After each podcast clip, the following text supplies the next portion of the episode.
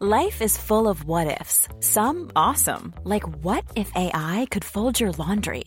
And some, well, less awesome, like what if you have unexpected medical costs?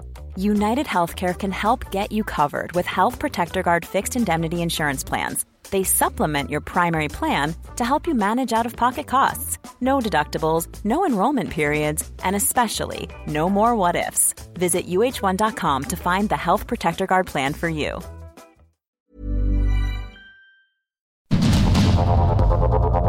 Heraldo Media Group presenta Sergio Sarmiento y Lupita Juárez.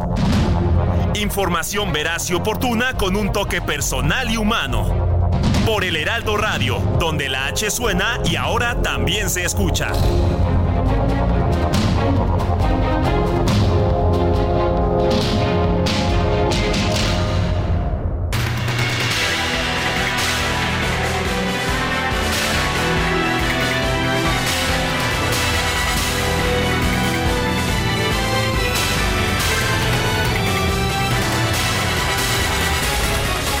Empezamos meneaditos esta mañana de 14 de febrero y no, no son asuntos del corazón.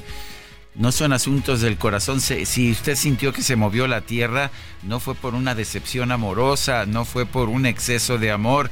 Es que realmente aquí en la Ciudad de México por lo menos hubo dos sismos, de esos que llaman microsismos porque son relativamente pequeños, pero se sienten muy fuertes en la Ciudad de México porque aquí, aquí está el epicentro. El primero de estos sismos, eh, ya según información del Sismológico Nacional, tuvo lugar a las 6.42, 6.42, con una magnitud de 2.8, mientras que un minuto después hubo un segundo sismo con magnitud de 1.8. Y bueno, estaba entrando nada más estas oficinas Guadalupe Juárez. Ya nos hemos acostumbrado, Guadalupe, que entras a algún lugar y empieza a temblar, pero esto me pareció un exceso. Esto me pareció una exageración. No eres tú, mi querido Sergio, no eres tú. No, no soy yo. No eres tú. Eh, Sí, sí, tembló. Amigos, ¿cómo están? ¿Cómo amanecen esta mañana? ¿Cómo les fue de temblor? Eh, pues sí, a pesar de que nos dicen que son microsismos, si uno pudiera pensar que es algo leve o algo moderado o algo que pasa inadvertido, pues fíjese que no, sí se sintió y se sintió bastante fuerte. Acá en el sur de la Ciudad de México, se sintió también en la Cuauhtémoc, nos dicen nuestros amigos del auditorio, Álvaro Obregón, Benito Juárez, y bueno, pues fue con magnitud, eh, pero se registró en eh, la Magdalena Contreras, aquí en la Ciudad de México, y bueno, no se reportan daños de acuerdo con el último reporte del eh, jefe de gobierno, Martí Batres, y bueno, pues así estamos empezando esta mañana. Nosotros que estábamos preparados para hablarles del amor, del cariño, de la amistad, eh, del amor y la amistad, del amor con la amistad y todas esas cosas. Pero fíjese usted que bueno, pues eh, eh, nos tenían preparado otro tema aquí y bueno, pues así empezamos, meneados y asustadones, ¿no? Hay personas que me dicen, no, sí se sintió durísimo, no lo sentí de 2.8 ni de 1.8, lo sentí mucho más fuerte. Así, así se sintió. Bueno, pues empezamos, empezamos, mi querido Sergio, en este 14 de febrero. Ahora sí que muy movidos y con mucho ánimo. A ver, son las 7, 7 de la mañana con 7 de la mañana con 3 minutos, 7 con 3 y vamos a empezar con un resumen de la información más importante. Sí, aquí está, ya nos lo había mandado Carlita, yo aquí estaba protestando sin razón, por supuesto, estamos todos meneados. Vamos a empezar con un resumen de la información de este miércoles 14 de febrero del 2024. Bueno, pues esta mañana a las 6.42 y 6.43 se registraron dos microsismos, microsismos porque pues son relativamente pequeños pero están ubicados en la Ciudad de México. Este fue perceptible en distintas zonas de la Ciudad de México como Mixhuac y Polanco. El sismo se registró según el, el sismológico nacional al norte de Magdalena Contreras. Al norte de Magdalena Contreras son dos sismos, uno de 2.8, el siguiente de 1.8, seguiditos, uno a las 6.42, el otro a las 6.43. Bueno, y fíjese usted que el coordinador, esto ya en otros temas, el coordinador de Morena en la Cámara de Diputados, Ignacio Mier, anunció que la reforma que plantea que jueces y magistrados no puedan invalidar leyes o actos de gobierno que no hayan sido declarados inconstitucionales por al menos ocho ministros de la Suprema Corte va a ser incluida en los foros de análisis del paquete de reformas constitucionales del presidente López Obrador. Mario, yo fui el que lo propuse. Usted lo planteó. Yo lo planteé porque yo creo en el espíritu democrático y creo que el derecho a estar informados, el derecho de debatir, no necesariamente tiene que ver con que coincidimos, porque va a haber diferencias, tenemos puntos de vista distintos sobre la manera en que está integrado el Poder Judicial, el que estén saturadas las cárceles y que haya justicia para unos y para otros no, la inmensa mayoría no, que la justicia sea para el que tiene dinero y el que no la tiene. Bueno, y eh, al respecto de este sismo, Gaspar Betancourt ya se encuentra, ya se encuentra en las calles de la Ciudad de México, está en insurgentes. Gaspar, ¿cómo está la situación? ¿Cómo se recibió este, eh, cómo se recibieron estos sismos? Eh, Sergio Lupita, excelente día, imperceptible por lo menos para la mayoría de la gente en las inmediaciones de la alcaldía Cuauhtémoc. Hemos recorrido desde la zona centro, donde nos encontrábamos, en la zona del Zócalo, arterias como el Eje 3 Norte, Calzada San Antonio Abad Tlalpan y en estos momentos Avenida de los Insurgentes. No se ha notado ningún tipo de desalojo de vivienda, el tránsito es el habitual de la hora, los semáforos operan con normalidad. Fue imperceptible en esta zona. Nos dirigimos hacia el sur para ver si en este sitio hay algún tipo de indicio de este movimiento telúrico que tuvo epicentro, según nos indican, en la alcaldía Álvaro Obregón. Pero por lo menos en el recorrido que hemos realizado en la alcaldía Cuauhtémoc, además de que la gente no lo percibió, no hay ningún tipo de indicio, servicio eléctrico con normalidad, igual para todas aquellas personas que vayan a utilizar el transporte público como el Metrobús, está sirviendo en estos momentos con normalidad, por lo menos en esta línea 1. Seguimos el recorrido muy pendientes de lo que suceda en el Valle de México, Sergio. Gracias, Gaspar Betancourt. Hasta luego. Bueno, y también tenemos información con mi compañero Mario Miranda. ¿Dónde te encuentras, Mario? Hola, ¿qué tal, Lupita? Sergio, muy buenos días. Nos encontramos en la alcaldía Benito Juárez, exactamente en la zona de Miscuac, donde los pasados microsismos, pues este, hubo varias afectaciones por los microsismos anteriores y este día otra vez ocurrió este microsismo muy temprano, alrededor de las 6.40, 6.45 de la mañana, se percibió el microsismo en esta alcaldía Benito Juárez, en Álvaro Obregón, Magdalena Contreras, son parte de las alcaldías donde se han sentido últimamente estos microsismos. Hemos realizado un recorrido en la motocicleta para ver pues las afectaciones donde había anteriormente, a ver si sufrieron más afectaciones. Ya pasamos a una vivienda en la calle de los Echaves número 14, donde anteriormente pues hay una grieta muy grande en esta zona. Platicamos con los vecinos, nos han comentado que al parecer no hubo más daños de los que ya había anteriormente. En ese domicilio ya fueron evacuadas por las afectaciones del pasado. Microsismo, cuatro familias, cuatro viviendas fueron este, pues totalmente desalojadas. Los que viven ahí pues nos, comentaron que percibieron pues bastante fuerte este microsismo, que duró unos cuantos segundos, alrededor de unos dos, tres segundos, pero sí sintió bastante fuerte y es, pues ya común, ya la gente se está acostumbrando aquí en la alcaldía Benito Juárez Álvaro Obregón, porque no fueron muchas personas las que salieron de sus domicilios. Estamos realizando recorridos, no hay personas casi en la calle, Muy bien. Bueno, pues Mario, muchas gracias por el reporte. Muy buenos días. Buenos días. Y vamos ahora con Gerardo Galicia, también en las calles de la Ciudad de México. Gerardo, adelante.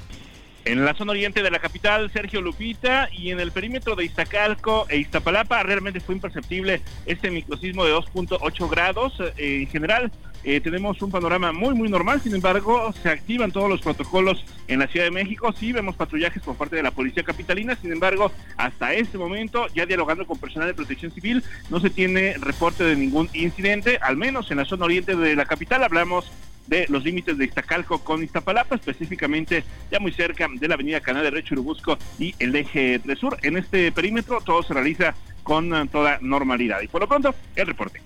Gracias Gerardo Galicia y le reitero, le reitero esta información. Fueron dos sismos, el primero a las 6.42 con una magnitud de 2.8 según el Instituto Sismológico Nacional, el segundo a las 6.43 con una magnitud de 1.8, los dos a una profundidad de un kilómetro al norte de la Magdalena Contreras en la Ciudad de México. Ahí se ubicó el epicentro, por eso se sintió tan fuerte en la ciudad. Bueno, y hay que recordar que apenas hace unos días científicos de la UNAM nos confirmaron que hay pues una falla, la existencia de la falla Plateros Miscuac, aquí en la Ciudad de México. Resultado de estudios tras los recientes sismos en la capital dijeron, bueno, pues qué está pasando y esto fue lo que encontraron. Y bueno, pues ahí está la información. La UNAM confirma la existencia de esta falla sísmica Plateros Miscuac en la Ciudad de México. Y continuamos con el resumen de la información. El coordinador del PAN en San Lázaro, Jorge Romero aseguró que la oposición está lista para el debate sobre la reforma anti-amparo de Morena. Advirtió que en caso de que se apruebe será impugnada ante la Suprema Corte.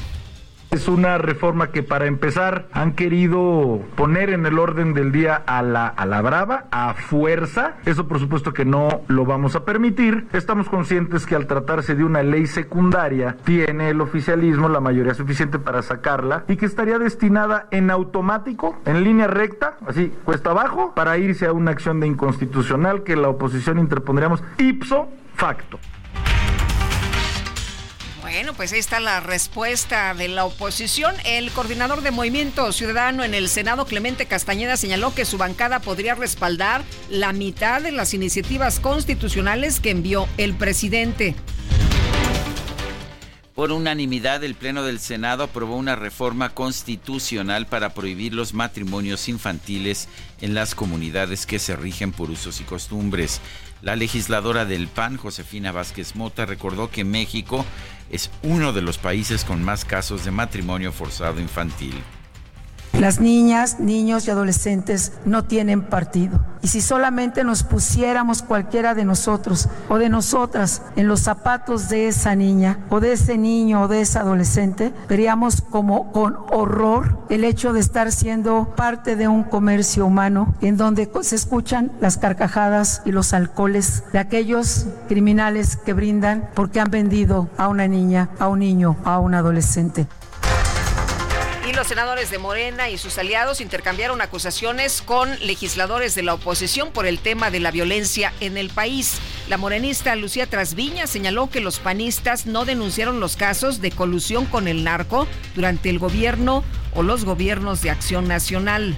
Se están combatiendo las causas generadoras de esa violencia. ¿Dónde estaban?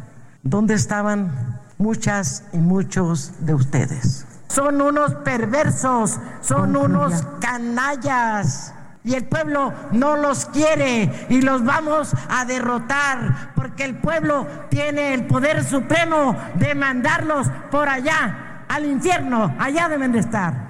Le respondo con toda claridad. Siempre he estado denunciando y por eso le creí a Andrés Manuel López Obrador y le acepté cuando me invitó a ser candidata porque prometió que iba a haber paz y por eso los mandé a la fregada a todos ustedes y al presidente, porque trajo muerte, más muerte en lugar de traer paz. Bueno, pues ahí la voz de Lili Telles se enfrascaron precisamente en esta discusión Lucía Trasviña de Morena y Lili Telles del PAN. Denunció que el líder nacional de Morena, Mario Delgado, descalificó a miles de mexicanos que expresaron su molestia por el presunto financiamiento del crimen organizado a la campaña del presidente López Obrador en 2006. A Mario Delgado, presidente de Morena, que no se equivoque, que no se pierda en las mentiras que él mismo dice. Mario Delgado se atrevió cínicamente a hacer una conferencia de prensa para tratar de justificar lo que está pasando en las redes sociales y peor aún, para descalificar la voz y el escrito de cientos de miles de mexicanos. Bueno, pues ahí lo que dice Kenia. Eh, sobre este tema, Kenia López y el PAN en la Cámara de Diputados propuso una nueva ley de aguas nacionales que obligaría a las autoridades a garantizar un suministro, dicen, mínimo vital de 50 litros de agua al día por persona. El presidente López Obrador se reunió en Palacio Nacional con el titular de Conagua, Germán Santoyo, con la gobernadora del Estado de México, Delfina Gómez, y con el jefe de gobierno de la Ciudad de México, Martí Batres, para hablar sobre el problema de escasez de agua en el Valle de México. La Comisión Sur-Sureste de la Conferencia Nacional de Gobernadores firmó un memorándum de entendimiento con la Embajada de Estados Unidos en México para impulsar acciones en favor de la migración ordenada, la seguridad, la educación y el apoyo a la economía de las comunidades rurales. En el marco del octavo encuentro de gobernadores del sur-sureste, la American Chamber of Commerce México anunció que 11 de sus empresas invertirán más de 1.460 millones de pesos para impulsar proyectos de desarrollo en esa región del país. Y la agencia Moody's redujo la calificación de los bonos de petróleos de petróleos mexicanos de B1 a B3 con perspectiva negativa. Pues eso no importa, ¿no? Si le siguen eh, mandando dinero a Pemex. De hecho, ayer se anunció este, este anuncio de Moody's, fue el viernes pasado, el viernes pasado, pero ayer, ayer se, se dio a conocer un decreto por medio del cual se le da una, una exención de impuestos a Pemex para darle liquidez a pesar de su situación tan complicada de deuda. Carlos Capistrán, economista en jefe para México y Canadá del Bank of America, advirtió que Pemex es el principal riesgo fiscal que tendrá que enfrentar el gobierno mexicano en los próximos años. Bueno, oye, y nuestros amigos allá en Chiapas dicen que allá también acaba de temblar. Vamos a estar en un momento revisando la información por allá de cómo andan nuestros amigos en Chiapas. Bueno, en un video, la precandidata presidencial de Morena, Claudia Sheinbaum, aseguró que el país va muy bien en materia económica. Destacó que en el 2023 el turismo alcanzó los niveles previos a la pandemia. El primero tiene que ver con la buena situación económica de nuestro país acabo de leer el día de hoy que el turismo en el 2023 aumentó casi 29% con respecto al 2019. Es decir, el año previo a la pandemia. Imagínense casi 30%, 29% más aumentó. Quiere decir que tanto los habitantes de nuestro país quieren ir a distintos destinos turísticos, el turismo nacional, pero sobre todo el turismo internacional está aumentando en nuestro país. Quiere decir que quieren venir a conocer la grandeza de México. Bueno, pues se, oye ronca, ¿verdad? Sí. La candidata Claudia Sheinbaum, quien a propósito informó que el 18 de febrero se va a registrar ante el INE como candidata presidencial por la coalición Sigamos Haciendo Historia, conformada por Morena, el PT y el Partido Verde. El poeta y activista Javier Sicilia publicó su séptima carta dirigida al presidente López Obrador en la que advierte que ha fracasado al final de su sexenio. También señala que el mandatario es la continuación de lo que decía despreciar, pero que en realidad amaba. El precandidato de Movimiento Ciudadano a la presidencia de la República, Jorge Álvarez Maínez, acusó a la coalición Fuerza y Corazón por México de financiar una guerra sucia en su contra a través de redes sociales.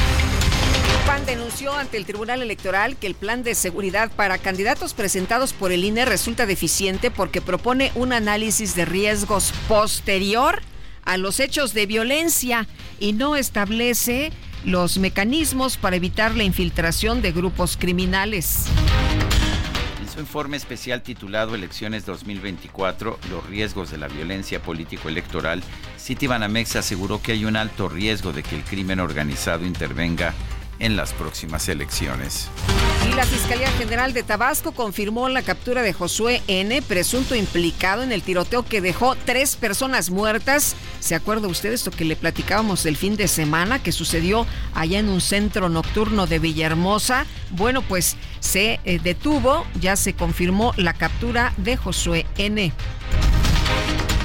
Martes, tres hombres fueron asesinados en una casa de la colonia Gaviotas Sur en la ciudad de Villahermosa. Vecinos de esa zona también reportaron el secuestro de otras dos personas. Un grupo de hombres armados irrumpió en las instalaciones del Servicio Médico Forense en Iguala Guerrero. ¿Y sabe usted para qué? Pues para prenderle fuego a un cuerpo, sí, estas escenas tremendas se están viendo. Ahora resulta que estos sujetos armados irrumpen en este servicio médico forense y le prenden fuego a un cuerpo. La Fiscalía de Guerrero confirmó que este martes fue asesinado el dirigente de la organización de taxistas Real de Oro, Omar Reina Abarca cuando estaba fuera de su oficina en la ciudad de Iguala. Y en Chilpancingo se reportó una nueva suspensión del servicio de transporte público tras el asesinato de otro chofer en un evento. La alcaldesa Norma Otilia Hernández aseguró que los habitantes de esa ciudad pues ya, ya aprendieron, ya que ya nadie se preocupe, hombre, ya aprendieron a vivir con la violencia. Lo que desde hace 15, 20 años había, cuando inicia este tema de la violencia, pues era súper agresiva, verdaderamente muy complicada, que no salíamos, no salíamos de las casas, creo que incluso las escuelas se suspendieron. Y posterior, hemos aprendido a vivir con esto. Yo lo digo porque ya ahora no nada más el periodismo considero que es uno de los más peligrosos. Hoy vemos que también ah, el tema de ser eh, político y principalmente cuando toman decisiones, consideramos así como un comerciante, un transportista. Por eso digo que cada día nos vamos a enfrentar, considero más retos pues, ¿qué te parecen estas declaraciones? ¿Qué le parece a usted? No, hombre, pues ya que nadie se preocupe, ¿no? Pues ya que todo mundo que se vayan y se, se vayan a tomar un cafecito las policías estatales, las municipales, las federales, que al cabo que ya la población aprendió a vivir con la violencia. Tizayuca Hidalgo, operadores de transporte público se declararon en paro de actividades tras una agresión que sufrió un taxista. La protesta afectó a cerca de 15 mil usuarios en la zona limítrofe con el Estado de México.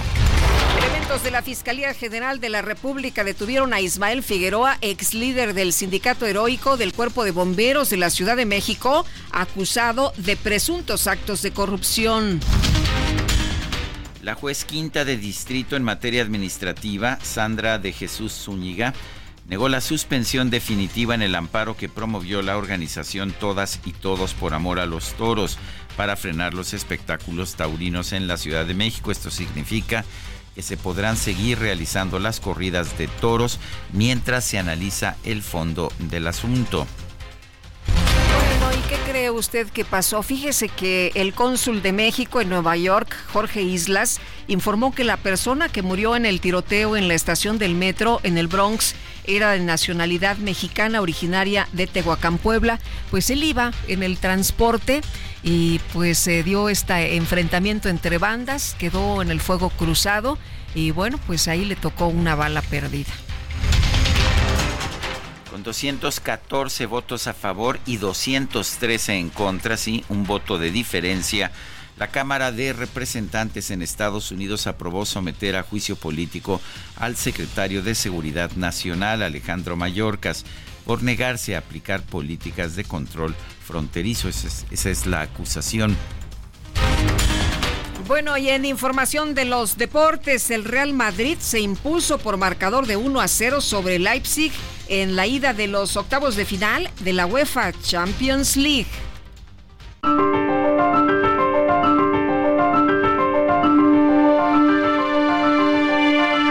Y vamos a vamos a la frase de este día. La frase es el autoritarismo atrae simplemente a la gente que no puede tolerar la complejidad. No hay nada intrínsecamente izquierdista o derechista en este instinto. Es una frase de Anne Applebaum en su libro The Twilight of Democracy, El ocaso de la democracia. Vamos a una pausa y regresamos.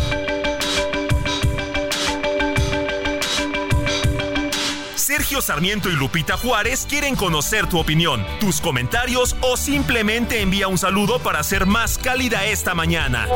Envía tus mensajes al WhatsApp 55 20 10 96 47.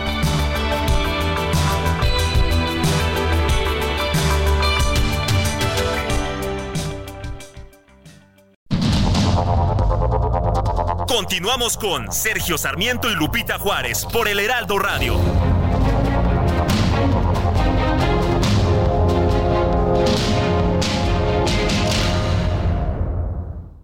Ya se acerca Expo Mueble Internacional. Acompáñanos del 14 al 17 de febrero e inspírate con su amplia variedad de muebles de estilo residencial, de oficina, para hotelería, colchones, decoración, mobiliario infantil en más de 500 empresas expositoras. Más información en www.expomuebleinternacional.com.mx. Vámonos a, a, los mensajes. Nos dice una persona de nuestro auditorio. Buen día, saludos a los conductores Lupita Juárez y Sergio Sarmiento. Feliz día del amor y la amistad. Es lo que nos dice Fermín Flores. Saluda también a sus compañeros en el sistema CECIT en el plantel 08.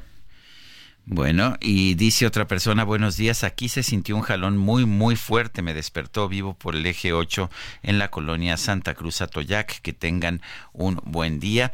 Ya sabemos que fue un, que fueron dos sismos seguidos, uno de 2.8, otro de 1.8, con epicentro aquí, ah, pues aquí, aquí muy cerca. Eso que dicen que son microsismos es una etiqueta, ¿eh? Porque sí se sienten fuerte. Bueno, esa son es microsismos la mera, porque esa es la mera verdad. Cuando te pones a ver que nosotros aquí sentimos sismos que vienen de Oaxaca o de no, Guerrero. bueno, esas son, palabras de- mayores, son de seis palabras o mayores. de siete, pues Eso sí está muy rudo, pero cuando lo tienes aquí abajo de los pies, pues también se siente muy fuerte, ¿eh? No crean que no, no crean que es así de, ay, no, este, no pasó nada, no lo sentí. Bueno, eh, nos dice Antonio de Harvard, eh, saludos, buenos días, Sergio Lupita, latidos de la tierra por el 14, o mucha gente moviéndose en la mañana, saludos, una gra- una un gran abrazo para todos los del programa y saludos Antonio de Harvard, pues un abrazo también para ti.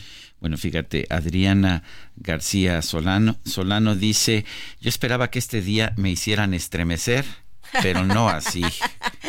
Hay que pensar bien cómo se dice, lo que se pide no se te vaya a cumplir. Sí, ¿verdad?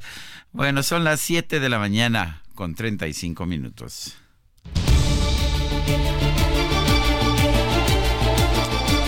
Ah, bueno, las preguntas, las preguntas, ya sabe que nos gusta preguntar. Ayer preguntamos qué pasaría si se llegaran a aprobar las iniciativas de reformas constitucionales de AMLO. Ganaría el pueblo 3.7%, se concentraría el poder 93.6%, quién sabe 2.6%, recibimos 4.987 participaciones. La que sigue, por favor. Sí, ya coloqué en mi cuenta personal de X, arroba Sergio Sarmiento, la siguiente pregunta. ¿Deben los militares manejar empresas como aerolíneas, aeropuertos y trenes? Sí, nos dice el 3%, no 96.7%, quién sabe 0.3%. En una hora llevamos 1.561 votos. CAT promedio de 31.9% sin IVA vigencia del 1 al 29 de febrero de 2024. RAM 4000, versatilidad con doble cabina, la única en el mercado. Aprovecha y estrénala con precio desde 868,900 pesos más tasa desde 9.75%. RAM 4000, adaptable a cualquier desafío. RAM, a todo con todo. Las destacadas de El Heraldo de México. Itzel González, oye, por cierto que nos preguntan nuestros amigos del auditorio que por qué hay tanto sobrevuelo de helicópteros y es que son los cóndores que salieron, ya sabe usted, cuando hay un sismo, pues se activa todos los equipos de emergencia y salieron los cóndores después de estos eh, dos microsismos registrados hoy por la mañana a realizar sobrevuelos, pero nos dicen eh, del gobierno capitalino que todo está bien, que no hay daños. Mi querida Itzel, ahora sí que, ¿dónde te tocó el temblor? No, pues es Nos que- tocó juntos, ¿verdad? Exactamente. Muy buenos días, Lupita, Sergio, queridos destacalovers. Juntos, tomados de la mano, nada más el señor Sarmiento y yo nos volteamos a ver de si está temblando, no está temblando, qué está pasando. Pero bueno, lo bueno es que quedó en Pero no es falso, no nos tomamos de la mano. No nos tomamos de la... Oye, es, ya, es 14, lo puedes comprometer, Es mi querida 14 de Itzel. febrero. Oigan, sí, yo quería empezar con No una... te pongas nervioso, mi querido. Itzel. Con una canción del amor y nos tocó la Sí, canción caray. del sismo, ni modo, ya ni modo. Y no- mitad de semana, 14, híjole, se va a poner pesadito al rato el, el tránsito aquí en la Ciudad de México. Así que si va a salir, tome precauciones. Sergio Lupita, amigos, amigos, tenemos que trabajar. 14 de febrero, Día del Amor y la Amistad, con mucha información. No se equivocó, hizo a propósito, amigo. Amigo. ¿Eh? ¿Qué tal? Aclara, aclara. No, porque luego aquí andamos metiendo hasta la producción también en, en problemas, ¿verdad, DJ Kike? Así que. ¡Hola! Vámonos a trabajar. Comenzamos con las destacadas del Heraldo de México. En primera plana, ofrece Andrés Manuel López Obrador, respetará resultado electoral. El presidente dijo que si el pueblo decide quién debe ser presidente o presidenta, se tiene que obedecer porque esa es la democracia. País, San Valentín gastan en regalos dos mil pesos. Enamorados hacen sus compras en el mercado de Jamaica. Ciudad de México, derrama económica prevén por la cuaresma 1.6 mil millones de pesos comparado con 2023. Este año crecerá 5.2%, equivale a 79 millones de pesos. Estados en Chilpancingo, Evelyn Salgado refuerza seguridad. 100 elementos se sumarán a los operativos. Orbe, España, agricultores en rebelión. Agricultores de la región española de Cataluña volvieron a movilizarse ayer bloqueando con sus tractores algunas carreteras. Meta Canelo Álvarez devela su futuro. El púgil mexicano anuncia sus nuevos planes y descarta el retiro en los siguientes años. Y finalmente, en mercados, crédito hipotecario 2023 aumenta precio de vivienda. De acuerdo con la Sociedad Hipotecaria Federal, el incremento fue de 10.9%. Lupita, Sergio, amigos, hasta aquí las destacadas del Heraldo. Feliz Día del Amor y la Amistad. Igualmente, mi querida Itzel, muchas gracias. Buenos días. Consiéntete con la maestría y calidad milimétrica de nuestros sistemas de descanso. Te mereces un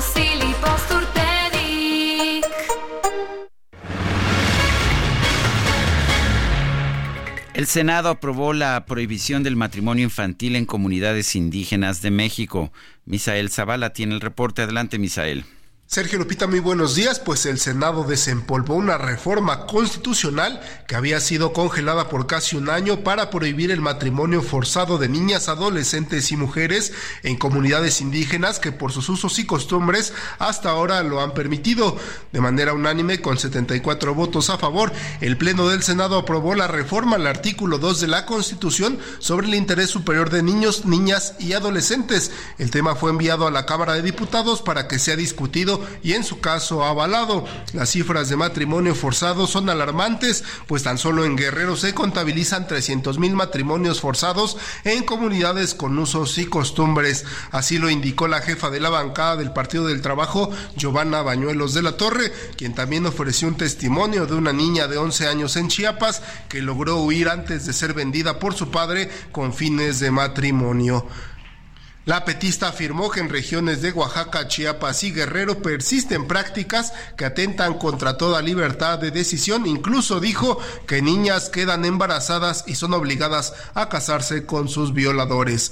Para la senadora Josefina Vázquez Mota de Acción Nacional, reconoció que México está muy atrasado en este tema, pues ocupa uno de los primeros ocho países en el mundo con más matrimonios forzados infantiles. Aseveró que en algunas zonas del país es más cara una vaca un animal que la vida de una niña, un niño o un adolescente. La reforma garantiza el derecho de los pueblos y las comunidades indígenas a la libre determinación y en consecuencia a la autonomía para aplicar sus propios sistemas normativos en la regulación y solución de sus conflictos internos, siempre que se ajuste también al interés superior de niñas, niños y adolescentes, sin que pueda justificarse práctica en contrario por el ejercicio de sus usos y costumbres. También Sergio Lupita, en los artículos transitorios se establece un plazo de 90 días para que el Congreso de la Unión lleve a cabo las modificaciones correspondientes a la legislación secundaria para garantizar el pleno derecho de niñas, niños y adolescentes en el ejercicio de los usos y costumbres de las comunidades indígenas. Sergio Lupita, hasta aquí la información. Bueno, pues uh, gracias, gracias a Misael Zavala por este reporte. Me parece algo muy importante, Lupita. Sin duda alguna, Sergio, y bueno, pues se argumentaba, ¿no? Que era por usos y costumbres y que ahí no se podía meter absolutamente nadie más, que la ley no podía hacer, este, no podía entrar ahí, ¿no? Que Eufrosina Cruz Mendoza, de hecho, pues emprendió una campaña y dijo que eran abusos y Así costumbres. Es. Y bueno, está Josefina Vázquez Mota, senadora por el PAN y presidente de la Comisión de Derechos de la Niñez y la Adolescencia. Josefina, qué gusto saludarte. ¿Cómo estás? Buenos días. Lupita, muy buenos días, querido Sergio, muy buenos días. Pues la verdad es que la aprobación del día de ayer, como ustedes lo señalan, ha sido muy relevante. Justamente son estas modificaciones, el artículo 2 de la Constitución, es una reforma constitucional, la que se aprobó ya el día de ayer pasada, las 5 de la tarde en el Senado de la República, y efectivamente se garantizan los derechos de pueblos y comunidades indígenas siempre y cuando estas no sean violatorias, obviamente, el interés superior de niñas, niños y adolescentes. Y no puedo más que coincidir con mi querida Eufrosina, estos son abusos. Hoy el periódico Reforma documenta de manera muy importante como hasta el año 2020, Sergio Lupita, en nuestro país se registran al menos 200, 230 mil niñas entre 12 y 17 años casadas en este tipo de matrimonio en las comunidades indígenas y como ya se señalaba por eh, nuestro reportero, 300 mil niñas vendidas tan solo en el estado de Guerrero. Y estas son cifras que, digamos, son eh, a aproximado, porque en estas comunidades es muy difícil documentar lo que está sucediendo. Y justamente varios medios de comunicación, entre ellos el periódico Reforma, ha estado muy atento a casos donde cuando la niña o la mamá incluso de las niñas se ha eh, revelado frente a estas ventas, eh, terminan siendo encarceladas o violentadas por el suegro o, pidiendo que les devuelvan el dinero que se ha pagado por ellas. Y por eso el día de ayer en la tribuna se señalaba la importancia por un lado de esta reforma constitucional que hoy va a Cámara de Diputados pero también que es una tarea como Estado mexicano, es decir, empezando por un cambio en estas propias comunidades y porque no haya más impunidad en esta red de venta de niñas, niños y adolescentes. Eh, Josefina, ¿es la misma iniciativa que impulsó Eufrosina o tiene cambios? Exactamente qué dice eh, lo que se está aprobando. Bueno, lo que aquí se está aprobando es, eh, tiene por supuesto coincidencias fundamentales con lo que Eufrosina logró impulsar y que ha venido luchando por ello, pero me parece que aquí es muy importante destacar eh, no solamente esta prohibición, sino también las sanciones que se dan a quienes están siendo parte de esta red de comercio prácticamente de la vida de niñas, niños y adolescentes, destacando pues de manera mucho más relevante la vida de las niñas, que en este caso son quienes eh, ocupan el mayor porcentaje en este tipo de comercio infantil prácticamente, ¿no? Entonces, eh, ya en junio de 2018 se aprobó que los menores de 18 años, justamente Sergio, no puedan contraer nupcias ni entre personas por debajo de esta edad. Sin embargo, había quedado un vacío eh, o algunos vacíos en este bajo esta paraguas digamos de usos y costumbres entonces esta ley lo que refuerza es justamente las sanciones a quienes son parte de esta red donde se compra como objetos a las niñas, niños y adolescentes.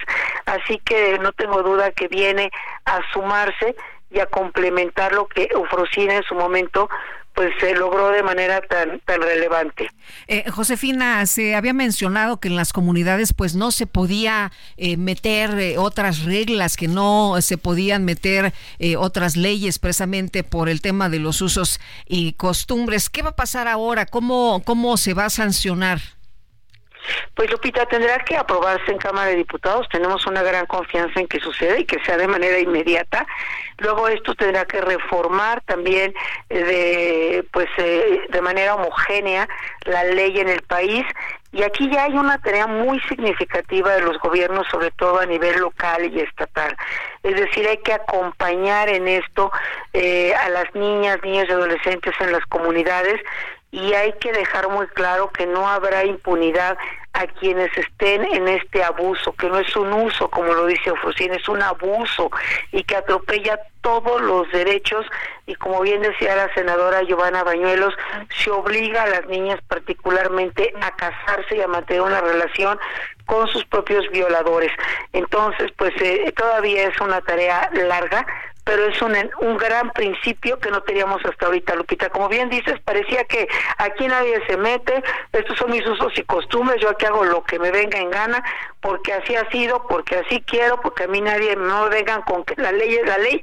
No, pues ahora la ley será la ley y nos costará mucho trabajo, pero este mercado de niñas, particularmente de algunos niños y adolescentes, tendrá que acabar y hay sanciones muy claras para quien esté en contra de que así suceda. Eh, es una tarea larga, necesitamos el concurso de muchos actores, pero finalmente será ley y aplicará en todas las comunidades del país, Lupita. Eh, recordamos en este libro de Eufrosina, de Sueños de, la Niña de la Montaña, eh, cuando ella dice, bueno, yo no quería el mismo fin que mis hermanas o que las personas que yo conocía. De hecho, ella refiere que su hermana la casaron chiquitita, ¿no? Y que ella decide, no, yo no quiero el, el futuro, mi futuro así. Así es, Lupita. La verdad es que este testimonio que escuchábamos ayer de la niña en Chiapas que escucha las carcajadas de los hombres, incluyendo el papá que la acaba de vender, se cierra el trato, ¿verdad? Como si estuviésemos hablando de un objeto, por supuesto, y entre el alcohol, la niña escucha las carcajadas, las risas y sale huyendo. Eh, pero esta es una excepción, la verdad. En la mayoría de los casos vemos en las comunidades de nuestro país, en este caso en las comunidades indígenas, niñas cargando bebés, niñas que a los 10, 11 o incluso más pequeñas en ocasiones ya son madres de familia en donde se atropellan absolutamente todos sus derechos y nos ha costado mucho trabajo en México en términos generales reconocer a las niñas, niñas y adolescentes como sujetos de derechos. O sea, hay una visión muy patrimonialista de la vida de las niñas y los niños, y entonces me pertenecen, y como me pertenecen los golpeo, y como me pertenecen las puedo vender, y como me pertenecen yo con ellas lo que se me venga en gana, y que a mí nadie se meta. Eh, esto tiene que ser un cambio en muchos sentidos, pero la ley es fundamental, porque la ley lo que nos permite es que nadie quede al margen de ella, y que no haya más impunidad. Entonces, pues eh, bienvenida a esta ley, que, es una reforma constitucional muy importante y que nunca se había logrado en nuestro país. Y ahora, pues esperar la Cámara de Diputados y a que se haga realidad en las comunidades indígenas. Eh, ¿Todos los partidos se unieron o hubo algún partido que no haya querido aceptar esta, pues este agravio a, a los usos y costumbres? todos, eh, querido Sergio. La verdad es que ya habían dado por casi ya se había cerrado la, la sesión y hubo esta manifestación de protesta que se inició con la senadora Giovanna Bañuelos y que acompañamos otros más en los grupos parlamentarios. Dijimos, no, a ver, venía listada esta reforma constitucional, ¿por qué están cerrando la sesión? Ahora se vota y se fue a la votación y todo el mundo evidentemente votamos por unanimidad.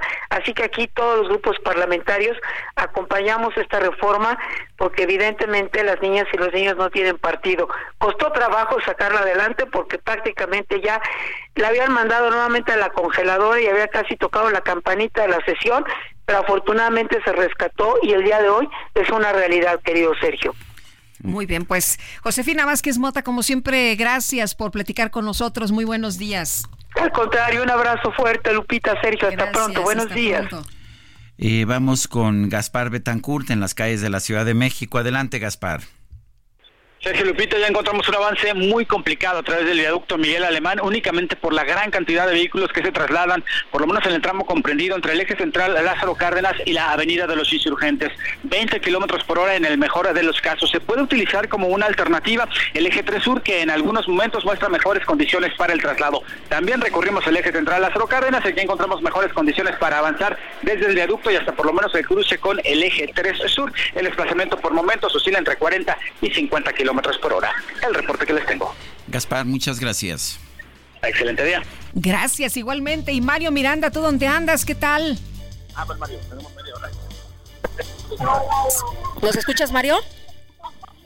Bueno, algo pasó ahí con mi compañero Mario Miranda que no nos escucha al parecer y por eso no nos responde. Oye, me mandaron un meme, Sergio, donde dice, este, cómo quería despertar y cómo desperté. Y bueno, cómo quería despertar, pues con una serenata, ¿no? Ahí con el mariachi. el, novio, el marido. Sí, imagínate. ¿Y cómo desperté? Pues con este sismo, ¿no? Aquí en la Ciudad de México, por lo pronto, y nos dicen nuestros amigos de Chiapas que por allá también les tembló. Bueno, y Gerardo Galicia, sí lo tenemos a Gerardo Galicia, no. Bueno, rápidamente el expresidente de Francia, Nicolás Sarkozy, ha sido condenado hoy a seis meses de prisión firme y a otros tantos meses exentos de cumplimiento en el juicio en apelación por la financiación ilegal de su campaña presidencial de 2012. Es una pena inferior a la impuesta en primera instancia en septiembre de 2021, que era de un año de cárcel firme. Eh, pero pues era es más alta que lo que había solicitado la fiscalía, que era de un año exento de cumplimiento. Nicolás Sarkozy, eh, de 69 años, puede todavía recurrir a la pena ante el Tribunal Supremo. Él fue presidente de Francia entre 2007 y 2012 y bueno, pues la razón de esta pena de cárcel es porque hubo aportaciones ilegales a su campaña presidencial del 2012 Y bueno, pues ahí sí se paga con cárcel este tipo de faltas. Bueno, y vamos con Gerardo Galicia que nos tiene la información. Adelante, Gerardo. Hola, Gerardo. No, pues eh, nos... Eh, no nos. Vamos a una pausa, vamos a una pausa y enseguida estamos de regreso. Le queremos recordar que se puede comunicar con nosotros a nuestro número de WhatsApp que es el 55 20 10 96 47. Regresamos.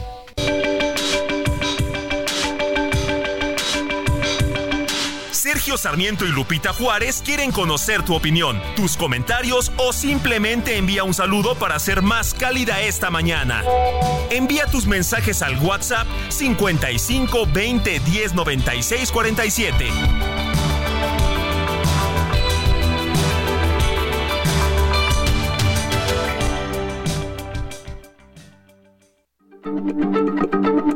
Heraldo Radio, la H se lee, se comparte, se ve y ahora también se escucha.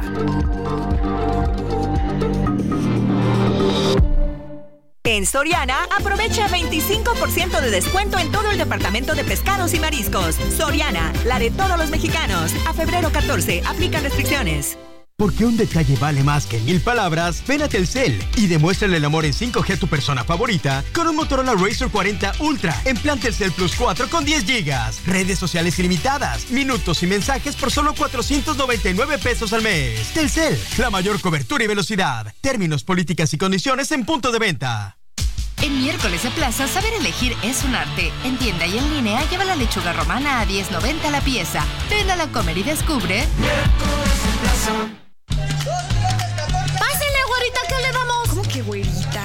Si yo soy morenita. No se preocupe, que aquí informamos a todos con imparcialidad y sin tendencias. ¿Qué va a querer? Bueno, pues primero, déme una información del día rellena de grilla y un refresquito de elecciones. Con corcholata, por favor. Claro que sí, ahorita sale. Ay, también encargo unos chilaquilitos con opinión y que lleven pan. ¿Se lo damos partido y verde la salsita? Sí, por favor. En la ruta 2024 tenemos la información de estas elecciones justo como le gusta a los mexicanos. Completa, puntual y por todos los medios.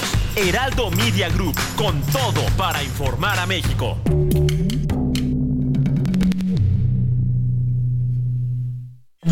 En Heraldo Radio, cuidamos el agua. Cuida que las llaves del agua queden bien cerradas después de utilizarlas. Una llave mal cerrada podría generar un desperdicio de hasta 4.000 litros de agua en un día, el equivalente a casi cuatro tinacos convencionales. Hashtag Cada gota cuenta. Los alimentos naturales ya se vieron ganadores. Los del Atlético Chatarra son pura mala vibra. Este partido se pone chatarra. Intentan doblar a los del Club del Antojo a fuerza de ingredientes malignos.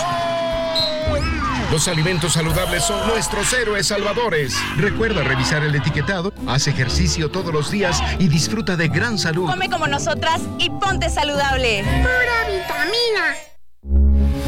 Heraldo Radio 98.5 FM, una estación de Heraldo Media Group. Transmitiendo desde Avenida Insurgente Sur 1271, Torre Carrachi, con 100.000 watts de potencia radiada. Heraldo Radio, la H que sí suena y ahora también se escucha. Los vapeadores pueden ser muy atractivos y fumar te hace sentir grande. Pero si lo haces, vivirás 10 años menos. Fumar te hará sentir angustia, te vas a deprimir, no dormirás bien y para aliviarte vas a querer otro cigarro vapeada, aunque sepas que la adicción te está matando. Porque si fumas o vapeas, el cáncer destruirá tu lengua, tu garganta, tu sistema digestivo y seguramente tus pulmones. Si te drogas, te dañas. La felicidad que necesitas está en ti, con tu familia, tus amigos y la comunidad. Secretaría de Educación Pública. Gobierno de México. Participa en Expo Antap 2024 y conoce las soluciones que empresas nacionales e internacionales ofrecen para el sector retail y oreca. Del 12 al 14 de marzo en Guadalajara. Informes al 5555 809900 y en expoantap.com.mx. En Sam's Club, sorpréndete con el 10 más 1. Paga 10 y llévate 11. Atún en aceite o en agua. Members Mark de 1.8 kilos, 225. Del 12 al 15 de febrero. Avanzamos hacia un mejor Estado de México. Con leyes que fortalecen una educación humanista, conciencia, tecnología y cuidado ambiental. Que nos ayudan a construir un Edomex sin violencia. Que benefician a quienes más lo necesitan. Para vivir en armonía. En tu Congreso mexiquense entramos a la recta final de la 61 legislatura. Sé parte del último periodo ordinario en legislativoedomex.gov.mx y Legismex en las redes sociales. Poder Legislativo del Estado de México. El poder de la gente. En Soriana, el segundo al 50% en atún Dolores de 140 gramos, agua o aceite. Soriana, la de todos los mexicanos. A febrero 14, aplica restricciones. Heraldo Radio, la H se lee, se comparte, se ve y ahora también se escucha.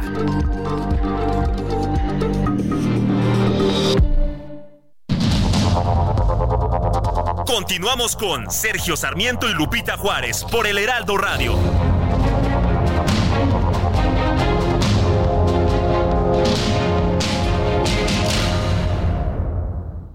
Misión cumplida. En la CFE logramos el compromiso de no aumentar las tarifas eléctricas, aún durante contingencias, cuando los mexicanos más lo necesitamos. Garantizamos el subsidio a las tarifas domésticas y agrícolas, asumiendo los costos de generación eléctrica. De lo contrario, pagaríamos mucho más en el... Continuamos con Sergio Sarmiento y Lupita Juárez por el Heraldo Radio.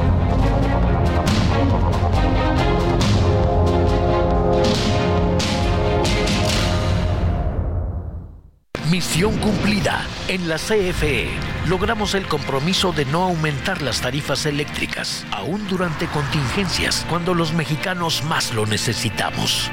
Garantizamos el subsidio a las tarifas domésticas y agrícolas, asumiendo los costos de generación eléctrica. De lo contrario, pagaríamos mucho más en el recibo. Misión cumplida. Somos CFE. Somos más que energía. Gobierno de México. No vámonos a los mensajes. Buenos días, Sergio Lupita. Este gobierno de verdad son nefastos. Resulta que el domingo tenemos una gran marcha por la democracia y saben que la mayoría de los que vivimos en el sur vamos a ir y resulta que el domingo se les ocurrió cerrar periférico por la rodada ciclista toda la mañana. Qué coincidencia. Son de verdad nefastos, pero aún y nos cierren. ¿Qué creen? Sí vamos a ir. Dice otra persona, buen 14 de febrero, Sergio y Lupita, ahora resulta que a Pemex se le van a condonar los impuestos, es un barril sin fondo y el capricho del presidente es otro rescate de un gobierno, otro fobaproa que tanto critica, que tanto critica Morena, no que ellos no son iguales. Soy José Ricardo García Camarena del Estado de México. Pues en el discurso sí, ¿no? En el discurso sí son diferentes, pero pues en la realidad vemos otra cosa. Amy, que, no, iba a haber condonaciones de impuestos, dijo el presidente, pero para Pemex sí. ¿Qué tal? Pero ya no somos iguales y no es lo mismo. Y además es una gran empresa, ¿no? Es lo que han dicho que Pemex es una gran empresa y que hasta... Solo que está quebrada. Sí, pero ya ves que en el discurso pues este hasta gana dinero y no sé cuánto más. Bueno, Amy Shehoa dice que pasen bien mis queridos Sergio y Lupita en el día más cursi del año. No está padre iniciar tan movido con un microsismo que se sintió medio fuerte acá en Villacuapa. Ojalá el resto esté más tranquilo. Saludos a Caramba melados y cariñosos. Gracias, Amy, te mandamos un abrazo.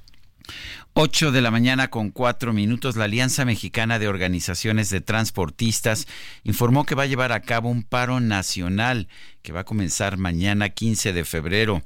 Vamos a conversar con Rafael Ortiz, presidente de la Alianza Mexicana de Organizaciones de Transportistas. Don Rafael, gracias por tomar nuestra llamada.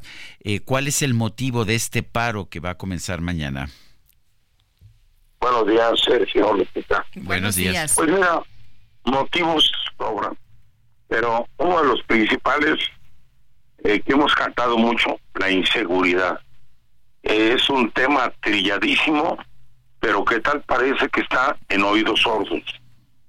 Oía hace un momento los comentarios de ustedes del cierre del periférico, una situación que nada tiene que ver con la seguridad, pero que ahí sí no se tienta en el corazón para molestar a la gente, pero sí nos critican a nosotros por el movimiento que vamos a hacer.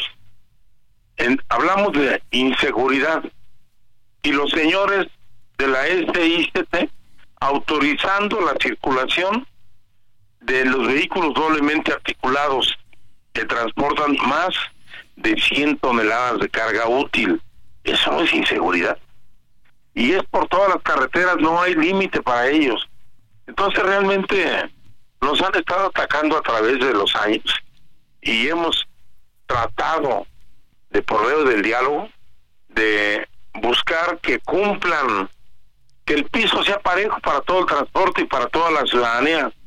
Hoy, después de esos datos que nos escandalizaron de tantas muertes, se siguen dando.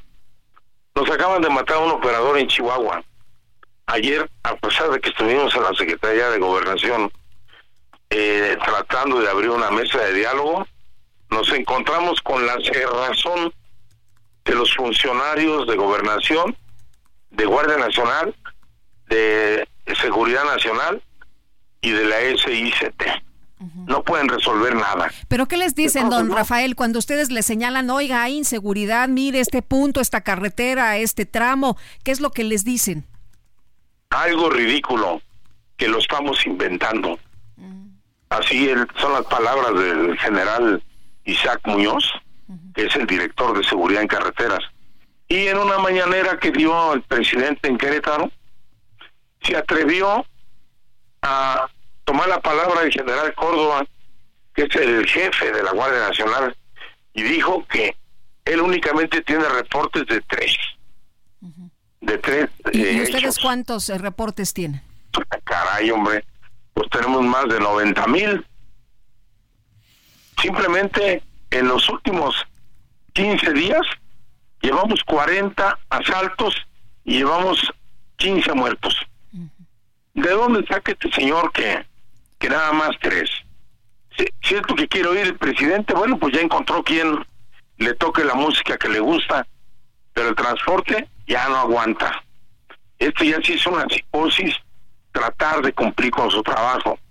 Y luego todavía vamos a dejar nuestro viaje y tenemos que pagar por órdenes de la Secretaría de Gobernación que no le ha puesto remedio a esta ley de movilidad mal entendida y tenemos que pagar por entrar a cargar y tenemos que pagar por entrar a descargar al lugar donde vamos.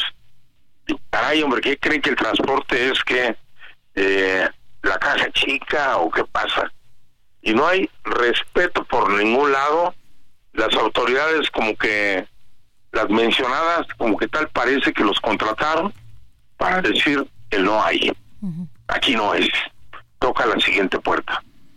Y lo que sí nos dicen al final de la reunión, con mucha actitud y con mucha firmeza, les pedimos que hagan su pan. Bueno, pues con mucha actitud y con mucha firmeza le contesté que el paro va y mañana lo hacemos. ¿Cómo va a ser este paro? ¿Van a bloquear carreteras? No, no, Sergio. La orden hasta ahorita es manifestarnos a orilla de carretera y marcha lenta. A menos que la autoridad siga con su necedad, entonces sí, no voy a poder contener a los muchachos. Sobre todo, sobre todo en Chihuahua, en Puebla, en Tlaxcala, que hemos tenido eh, señalamientos y ataques muy fuertes, no voy a poder contenerlos. Entonces, ¿qué le digo a la gente cuando ellos lo que quieren que ya ver una Guardia Nacional que vino a sustituir a una corrupta Policía Federal, pero que ya ya tomaron el mismo camino que la antigua policía en la corrupción, ya lo rebasaron. Pero en capacidad de respuesta, nomás no. No tienen ni por dónde estos señores de, de Guardia Nacional, no tienen capacitación. Tienen desconocimiento total de las leyes. No saben ni manejar. Ayer nos decía el general que les llegan tres mil patrullas nuevas y que con eso va a haber más seguridad. Se le olvidó decirle que llevamos tres mil ochocientas patrullas destruidas en accidentes de sus mismos elementos en lo que va de, este año que pasó y el anterior. Pues entonces, ¿qué pasa? No hay capacitación. ¿En manos de quién estamos? Y esto ya es necesario que se tomen cartas en el asunto Estamos pidiendo que se hagan estrategias, que se cambien mandos. No, no puede seguir la seguridad en manos de esta gente que permite que esto siga sucediendo. Bueno, pues don Rafael, entonces eh, sí conocen la situación, tienen datos duros, tienen información, tienen puntos concretos donde los asaltan, es, es decir, el diagnóstico ahí lo tienen completo porque ustedes les han estado pasando toda la información. Así es. Pero la respuesta de ellos sigue en silencio.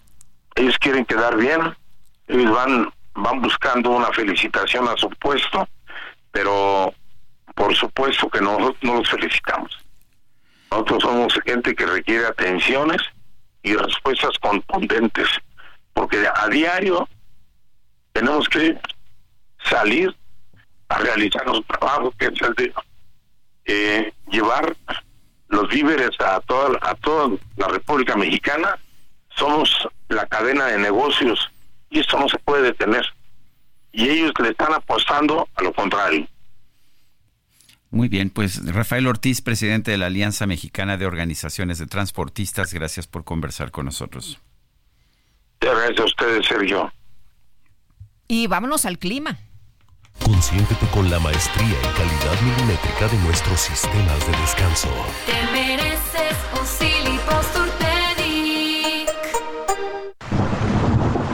El pronóstico del tiempo con Sergio Sarmiento y Lupita Juárez.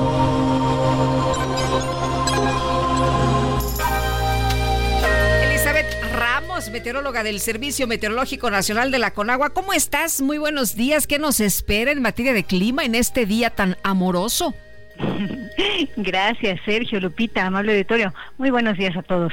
Pues tenemos la entrada de humedad generada por las corrientes en chorro y canales de baja presión que van a ocasionar lluvias puntuales fuertes en zonas de Zacatecas, Nayarit y Jalisco, así como lluvias y chubascos en estados del norte, noreste, occidente, sur y sureste del territorio nacional.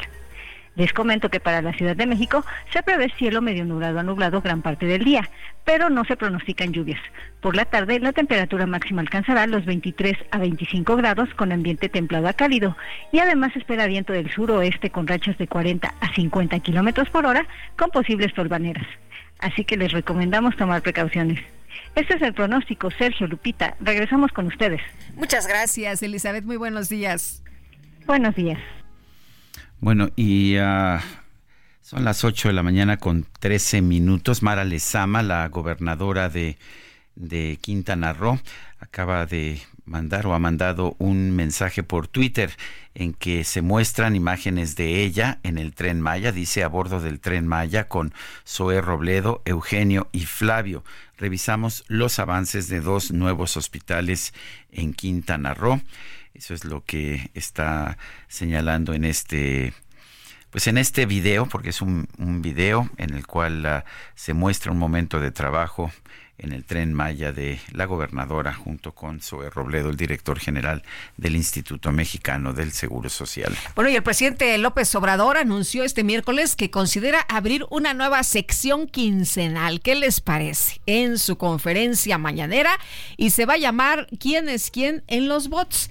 Con la cual busca contrarrestar campañas de manipulación en redes sociales que dijo son un riesgo, como la que enfrentó recientemente con el hashtag narcopresidente. Para el mandatario, las campañas de manipulación con el uso de las nuevas tecnologías de comunicación son una amenaza que se debe atender desde el terreno político porque dice eso va a invitar a expertos en la materia para que alerten sobre todo a los jóvenes la desinformación a la que están expuestos. Para evitar esto, porque hay quienes se pueden dejar llevar y comerse ese plato de mentiras, pues es lo que hacen los conservadores corruptos, mentir. Ya no les queda más que eso, como la mención narcopresidente AMLO. 170 millones de vistas es lo que ha dicho. Y bueno, lo ha repetido, creo que ya tiene como dos semanas semanas, ¿no? Repitiendo este asunto de las amistades de eh, hashtag narcopresidente. Dice, este tema no lo voy a dejar. En este momento, de hecho, lo están mencionando. Efectivamente. Está obsesionado. está con obsesionado con este tema. Mi querido Sergio dice que va a pues tener ahí a un grupo de especialistas que va a invitar en redes sociales para que explique cómo funcionan las campañas negras en las redes sociales. Pero ¿qué crees? Hay personas a las que no se les paga, a las que no, eh, pues, eh, no tienen ningún eh, pues puesto en el gobierno y que son especialistas en estos temas de las redes sociales y que solitos han estado dando información acerca de hashtag de narcopresidente y también han estado pues viendo que el gobierno también tiene ahí sus granjitas de bots, ¿no? Y que tienen ahí pues este eh, gente que eh, de manera sincronizada como ellos mismos dicen pues promueven algunos hashtags a, favor del gobierno en fin o sea que pues se va a poner interesante no con lo que diga el presidente y con lo que digan otros especialistas que analizan precisamente pues todos los movimientos desde el gobierno que coloca estos hashtags son las 8 de la mañana con 16 minutos. Vamos con el Químico Guerra. El Químico Guerra con Sergio Sarmiento y Lupita Juárez. Químico Guerra, ¿cómo estás? En este día de la amor y la amistad, muy bien, Sergio. Les mando mi refrendo de mi amistad y mi amor eh, por, ah, por lo menos 15 años más. Luego vamos a ver. Mientras tanto, déjenme decirles que, que hay otras noticias. ¿Qué creen? Fíjense que eh, conocemos todos el ADN con esta doble hélice, ¿no? Que en 1954 Watson y Crick la lograron eh, pues representar y que cambió completamente la medicina, con, eh, nuestra noción de la evolución biológica, etcétera. y conocemos todos pues, la doble hélice, ¿no?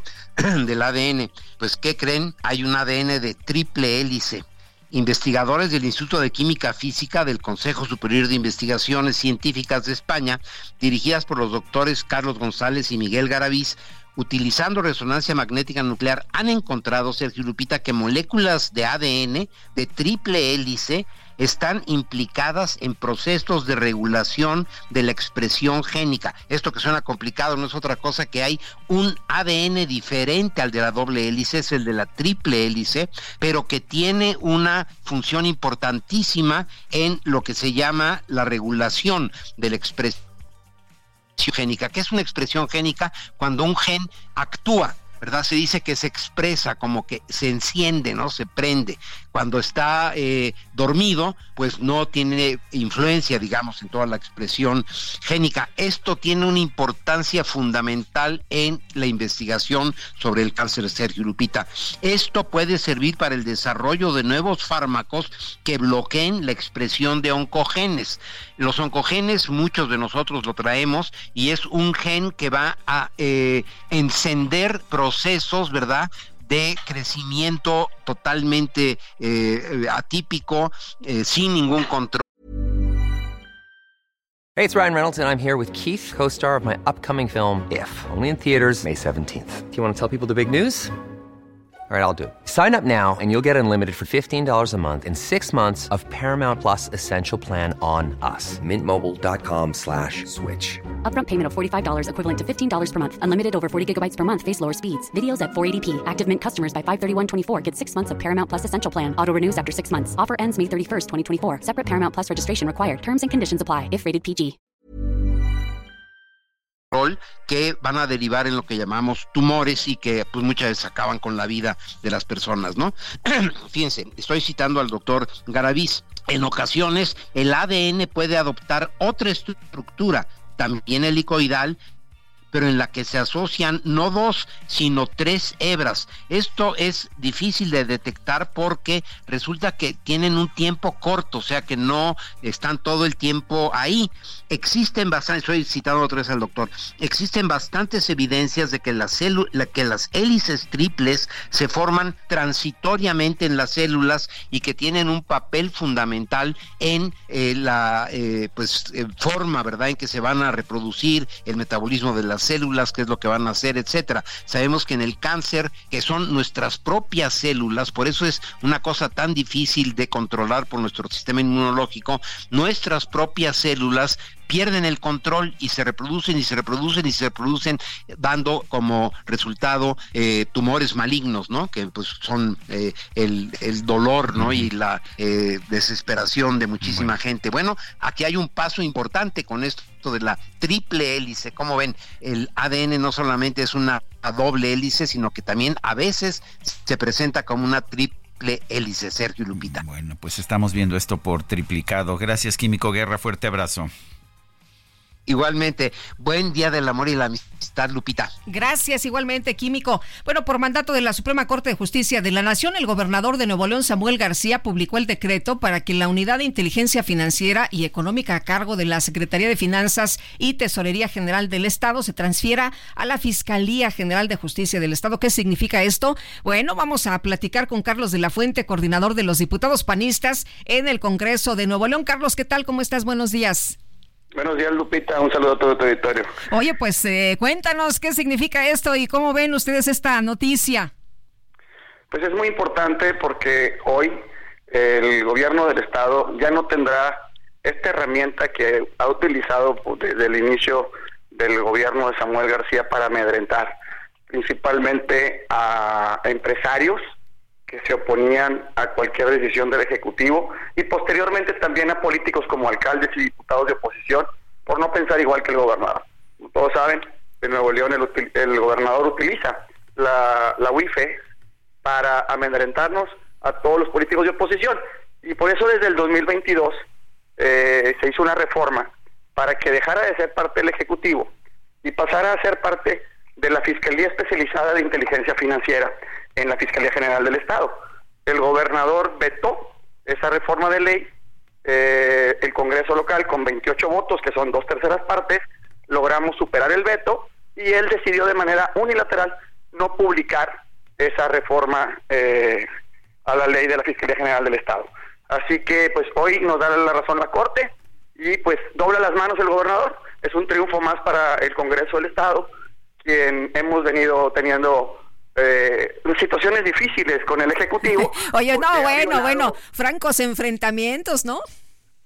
Pues bueno, tú lo viste también con el tema del gobernador interino, donde quiso violar la constitución de Nuevo León y dejar un gobernador a modo para tratar de tapar todo el cochinero que tenía mientras él, o que tiene, mientras él iba tranquilamente eh, en busca de la presidencia de la República. Eh, eh, la Corte nos dio la razón en su momento y hoy nos vuelve a dar la razón y por fin publica este decreto que desde el 2022 estaba en proceso de ejecución. Bueno, entonces es un triunfo ya, ya no se puede echar para atrás, ya lo publicó el propio gobernador, o sea que simple y sencillamente es un triunfo para el Congreso. Pues yo creo que es un triunfo para los ciudadanos de Nuevo León que se veían amenazados. Esta situación o esta iniciativa parte, Sergio, de quejas de del sector empresarial que no se dejaban extorsionar extorsionar por parte del Ejecutivo y que los atacaban a través de la unidad, este, unidad de inteligencia financiera y económica del Estado de Nuevo León para doblarlos y amedrentarlos. Es por ello que decidimos hacer una iniciativa y después de que presentamos la iniciativa, el gobernador utiliza este brazo armado a través del el que era su operador Carlos Mendoza, que hoy es el procurador fiscal del Estado, que sigue operando la, la, o que seguía operando la UIFE hasta el día de ayer, eh, para amedrentar a los, a los diputados y a los alcaldes de oposición. Muy bien, pues Carlos, muchas gracias por platicar con nosotros esta mañana. Muy buenos días. Gracias, buenos días.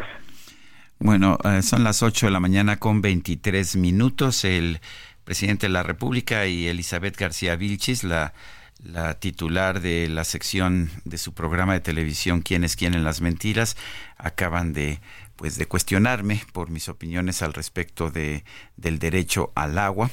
Eh, digo yo que eh, lo he dicho en artículos, lo he dicho aquí en este espacio, que le ha hecho mucho daño a nuestro país el tener un derecho al agua pues sin hacer las inversiones que se necesitan para poder tener agua eh, en todas las regiones de nuestro país. Yo mantengo mi posición, todavía no he escuchado todo lo que dijo, pero ya un pedacito lo pude, lo pude ver. Pero en fin, eh, yo mantengo mi posición eh, y el presidente, por supuesto, tiene derecho también a no estar de acuerdo, pero creo que en una república todos podemos expresar nuestras opiniones, aunque al presidente claramente le molesta mucho. Son las 8 de la mañana con 24 minutos. Le recuerdo nuestro número de WhatsApp es el 55 2010 96 47. 55 2010 96 47. Regresamos.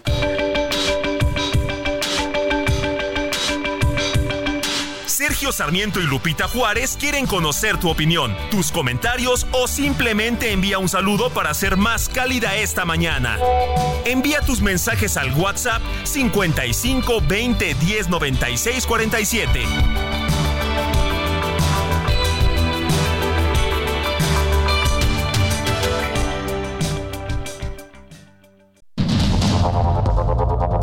Continuamos con Sergio Sarmiento y Lupita Juárez por el Heraldo Radio.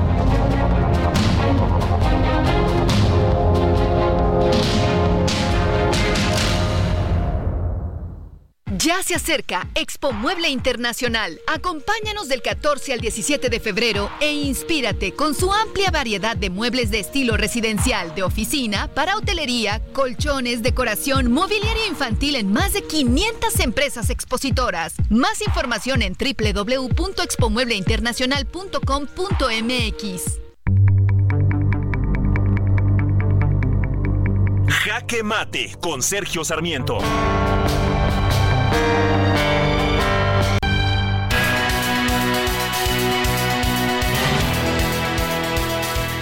Sido una lucha enorme en contra de lo que algunos llaman los usos y costumbres, pero que Eufrosina Cruz Mendoza justamente denominó los abusos y costumbres. El Senado aprobó ayer una enmienda constitucional para señalar que los usos y costumbres no podrán ser utilizados para forzar el matrimonio de las niñas. Nadie objeta, por supuesto, los usos y costumbres en temas culturales, en la forma en que se viste una determinada comunidad, en sus ceremonias religiosas o cualquier tipo de expresión cultural que puedan tener. Sin embargo, se han utilizado de manera sistemática estos usos y costumbres o abusos y costumbres para violar las garantías individuales, particularmente de las mujeres y de las niñas de las comunidades indígenas. Esto simplemente es inaceptable me parece correcto que el Senado haya tomado la determinación de elevar a rango constitucional esta prohibición, aunque en realidad no debería ser necesario. Si tuviéramos una mejor constitución, pues simple y sencillamente se establecería que las garantías individuales se aplican a todos, a todos los mexicanos y los extranjeros residentes en nuestro país y que no se pueden violar las garantías individuales de las niñas o de las mujeres por esto que llaman usos y costumbres. Yo soy Sergio Sarmiento y lo invito a reflexionar.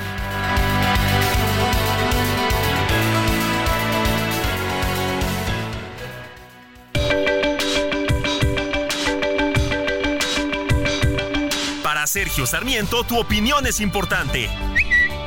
Escríbele a Twitter en arroba Sergio Sarmiento. Thank you. Hoy es el Día del Telegrafista en México, una de las profesiones a punto de desaparecer debido a los avances tecnológicos.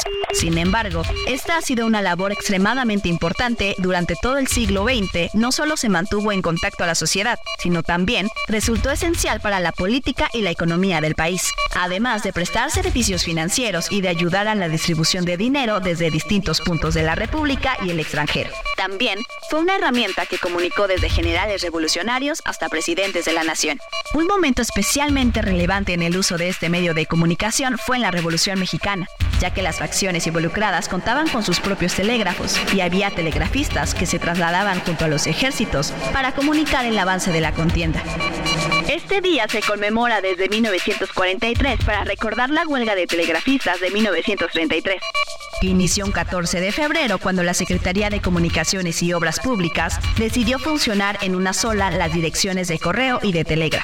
Los empleados se disgustaron por no haber sido consultados para la toma de decisión y prefirieron recurrir a esta práctica que apenas estaba tomando forma en esa época y que no tenía un procedimiento claro establecido, por lo que los trabajadores involucrados se quedaron sin recursos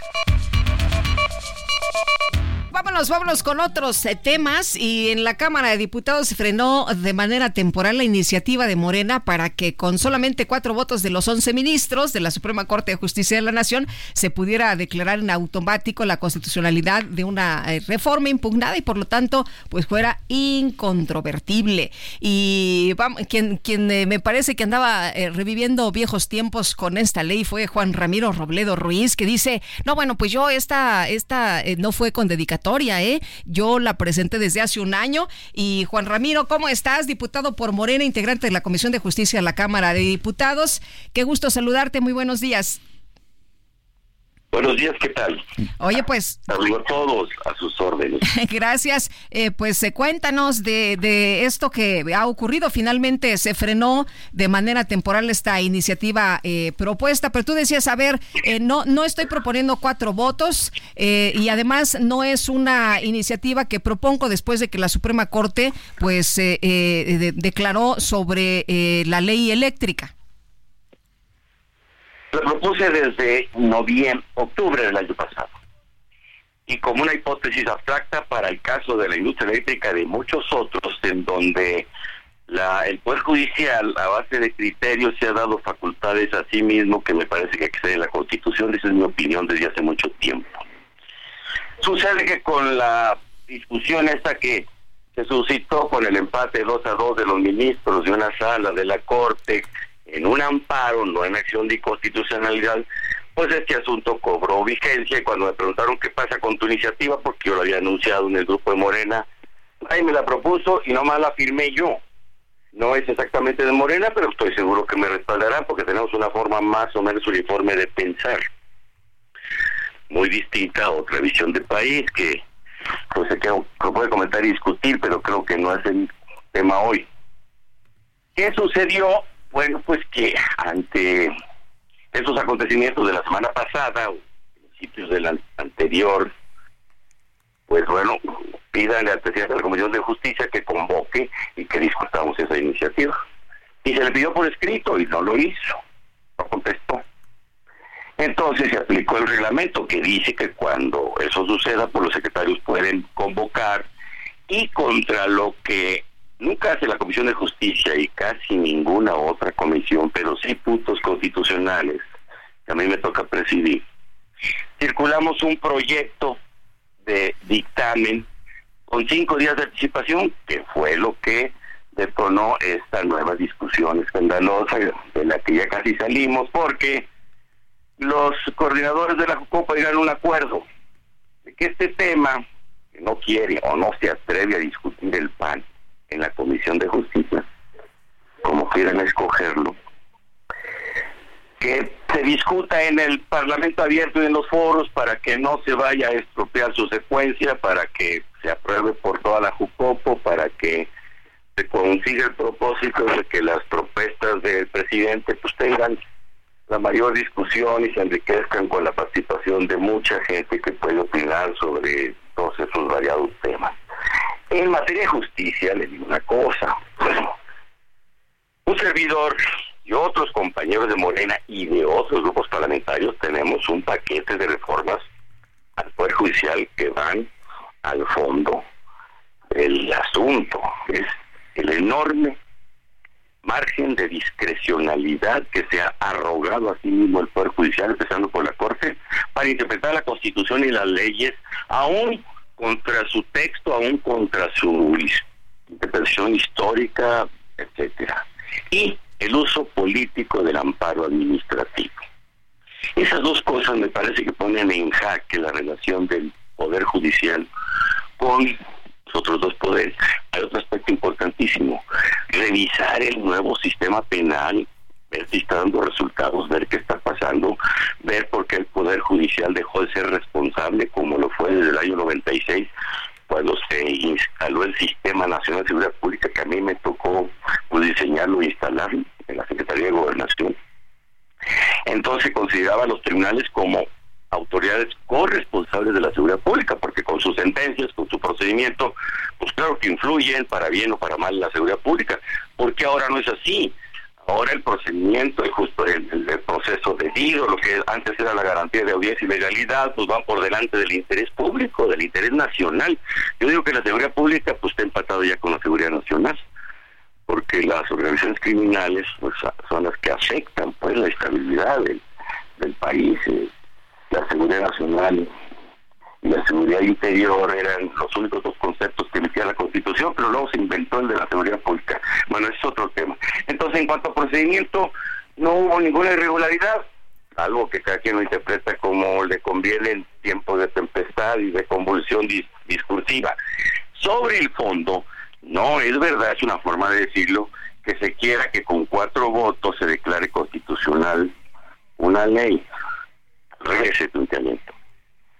La ley es omisa para decir qué pasa cuando no, la ley reglamentaria del 105 constitucional, cuando no se declara inconstitucional una norma.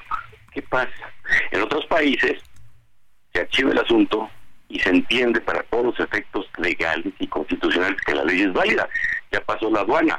Dos tercios, en nuestro caso, aritmético, del total de los ministros no pudieron votarla y no pudieron convencer a los demás de que esa norma era inconstitucional. ¿Qué pasa entonces? No dice nada la ley. Sí dice que cuando una norma se declara inconstitucional por ocho más votos, entonces los razonamientos y, y el sentido de la sentencia se vuelve obligatorio para todas las autoridades judiciales. Lo contrario no lo dice. Yo lo que propongo es que se reglamente. Mi opinión es que la presunción de validez de la ley rige al salir del Congreso y al pasar por el juicio eh, exhaustivo con suplencia de la deficiencia de la queja que en acción de inconstitucionalidad hace el Pleno de la Corte. ¿Qué ha estado sucediendo? En los casos en que no se declaró inconstitucional la ley, la eléctrica es un buen ejemplo, entonces las empresas y los abogados y los despachos calderos dan la vuelta y consiguen que un solo juez de amparo, pasando por encima de la Constitución, suspenda con efectos generales una ley y dicte una sentencia a los pocos meses de fondo del amparo, también con efectos generales, y luego se va al colegiado. En asuntos muy importantes, la Corte a su discreción jala, atrae los asuntos y los resuelve. ¿Qué pasó? Pues en este ejemplo, en este ejemplo que ha provocado la discusión, dos a dos ministros de una sala y uno siente el voto de calidad cuando no le correspondía hacerlo todavía, esta también es otra discusión de procedimiento sobre lo que hicieron en la Corte, dos ministros hicieron lo que no pueden hacer ocho ministros, o un juez de amparo hace lo que no pueden hacer ocho ministros, entonces corrijamos esto, mi propuesta es vamos a legislar y tenemos ese hueco que está en los artículos 42, 43 y 73 de la ley que reglamenta las acciones 1 y 2 del 105, que es quien rige las acciones de inconstitucionalidad y la controversia. Esto es lo la iniciativa eso es lo que dice y da ejemplos como por ejemplo España, por ejemplo Colombia que es muy prestigiado en esta materia, o por ejemplo Perú, o por ejemplo Perú, eh, consideran en el mismo sentido de la propuesta mía pues eh, resolver la cuestión de la, la laguna jurídica. ¿no? Eso es, se trata de discutir. ¿A dónde iba? A la Comisión de Justicia, que es la temática. ¿Para qué? Para discutir. ¿Para qué? Para votar. Y luego en el Pleno, discutirlo y a votar. Y luego en el Senado. ¿Y luego a dónde? A la Corte otra vez para que diga la última palabra. ¿Cuál es el problema de eso? Muy bien, pues eh, Juan Ramiro Robledo Ruiz, gracias por platicar con nosotros esta mañana. Muy bien. Gracias. buen día a todos. Gracias. Movimiento Ciudadano acordó acompañar 11 de las 20 reformas que presentó el presidente López Obrador. Misael Zavala nos explica. Adelante, Misael. Buenos días, Sergio Lupita, los saludo, saludo también al auditorio, pues la Dirigencia Nacional de Movimiento Ciudadano y sus bancadas en el Congreso acordaron acompañar 11 de las 20 reformas que presentó el presidente Andrés Manuel López Obrador en la recta final de su sexenio. Así lo informó el jefe de la bancada de Movimiento Ciudadano, Clemente Castañeda, quien detalló que ayer el Partido Naranja sostuvo una reunión en la que acordaron construir de manera proactiva las reformas que necesita México, por lo que aquellas que tienen que ver con con derechos sociales, Movimiento Ciudadano muestra su disposición para aprobarlas y ahorrar el trámite legislativo para que no se entrampe. En una entrevista a medios, Castañeda enumeró las reformas que Movimiento Ciudadano acompañará, que se refieren a pueblos indígenas como sujetos de derecho, programas sociales, es decir, adultos mayores, personas con discapacidad y trabajadores del campo, también bienestar animal, salario mínimo y salario para servidores públicos, trabajo juvenil, salud universal, vivienda, alimentación, medio ambiente y agua, servicios ferroviarios y las dos reformas del sistema de pensiones. Incluso lanzó un llamado al presidente López Obrador y a Morena para que de una vez en el Senado de la República puedan presentarse cuando menos la mitad de estas iniciativas. Sin embargo, Sergio Lupita, antes de entrar al debate, Clemente Castañeda exigió la comparecencia de la Secretaría de Hacienda y también de los titulares del IMSS y del ISTE para tener más claridad del tema de las pensiones. Se le cuestionó si Morena tendrá los votos de Movimiento Ciudadano, por lo que Clemente Castañeda respondió en principio que sí, con ajustes menores en las iniciativas, pero creo que todo lo que tiene que ver con derechos sociales fundamentales debería de contar con el respaldo de todas y todos los legisladores. Lupita, hasta aquí la información. Misael Zavala, muchas gracias. Bueno, y hace unos días en conferencia mañanera al justificar las reformas al Poder Judicial, el presidente López Obrador dijo que esta es una instancia que está secuestrada, pero no lo dijo nada más así, dijo por el crimen organizado. Esto fue lo que señaló y vamos a platicar con el magistrado Daniel Sánchez Montalvo. Él es director nacional de la Asociación Nacional de Magistrados de Circuito y Jueces de Distrito del Poder Judicial de la Federación. No es la primera vez que pues se lanza el presidente magistrado Sánchez, pero ahora pues lo que dice es que está secuestrada y por el crimen organizado. Cuéntenos, eh, díganos, pues, eh, qué es lo que usted piensa de estas declaraciones del presidente y cuál es la respuesta. Lupita, Sergio, muy buenos días.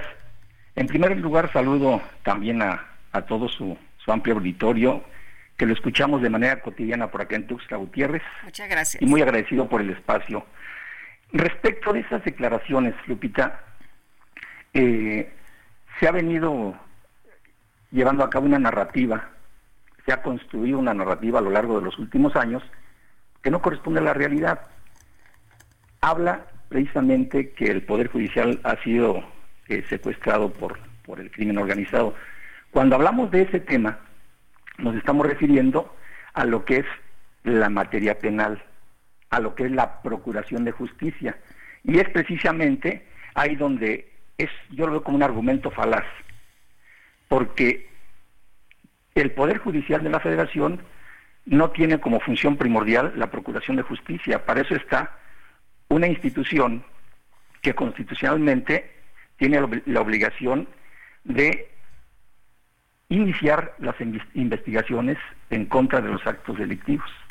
A nivel federal es la Fiscalía General de la República, a nivel estatal la Fiscalía General de los Estados, y precisamente a ellos es a quienes corresponde iniciar en el no, bueno, vamos a hacer la precisión de que en la actualidad a partir de 2018, con este nuevo sistema penal acusatorio de juicios orales, cambió precisamente la perspectiva del proceso penal en nuestro país.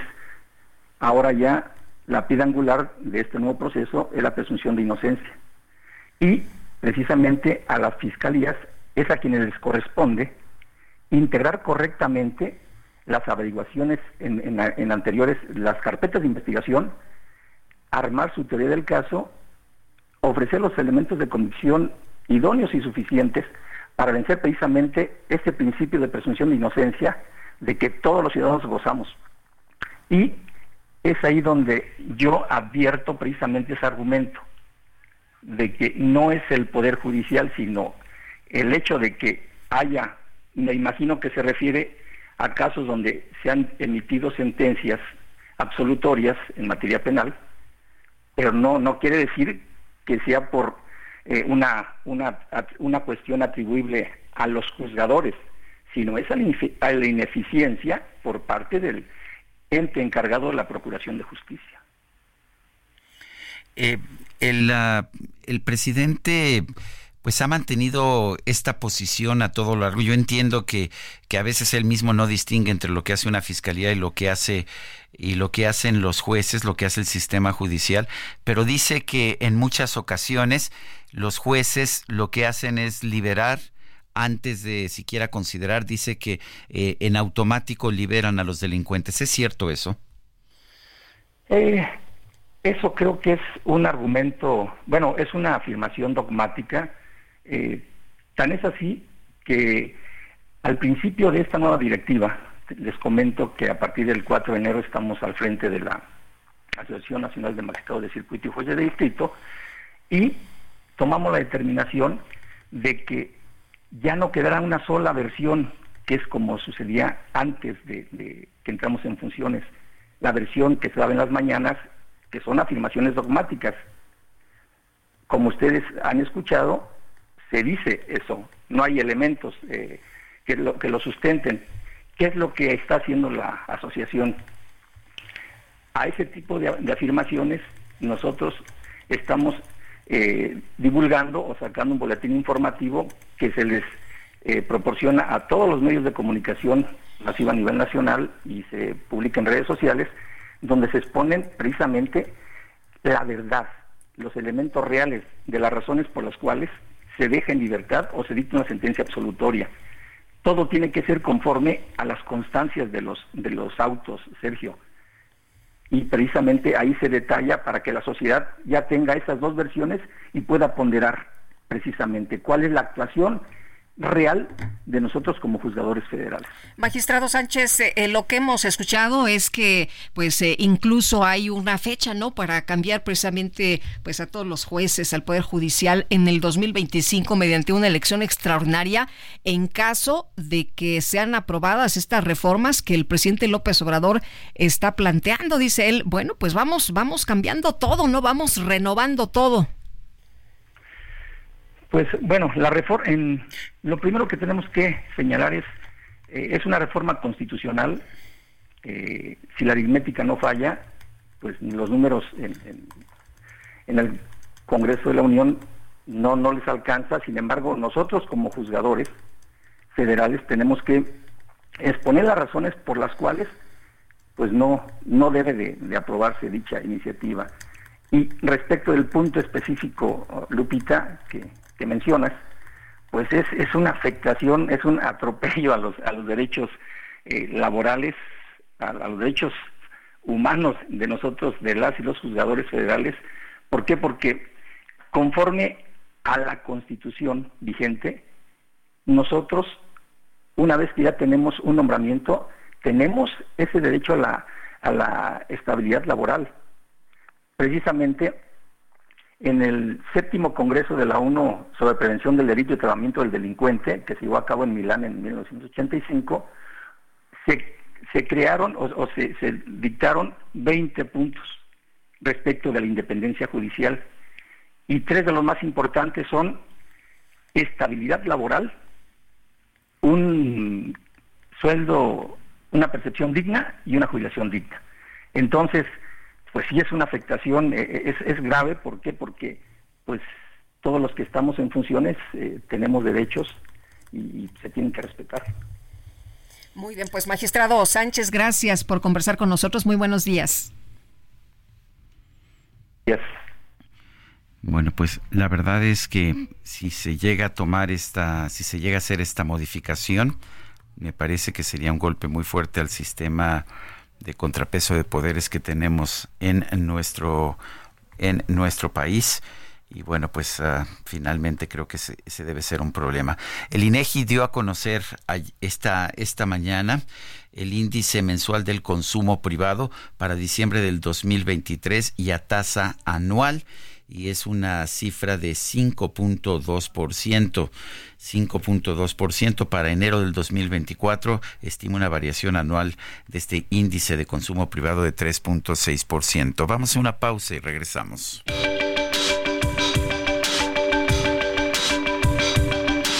Sergio Sarmiento y Lupita Juárez quieren conocer tu opinión, tus comentarios o simplemente envía un saludo para hacer más cálida esta mañana.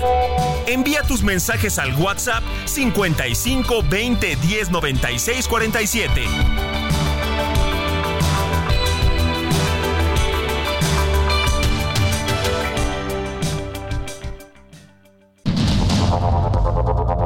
Continuamos con Sergio Sarmiento y Lupita Juárez por el Heraldo Radio.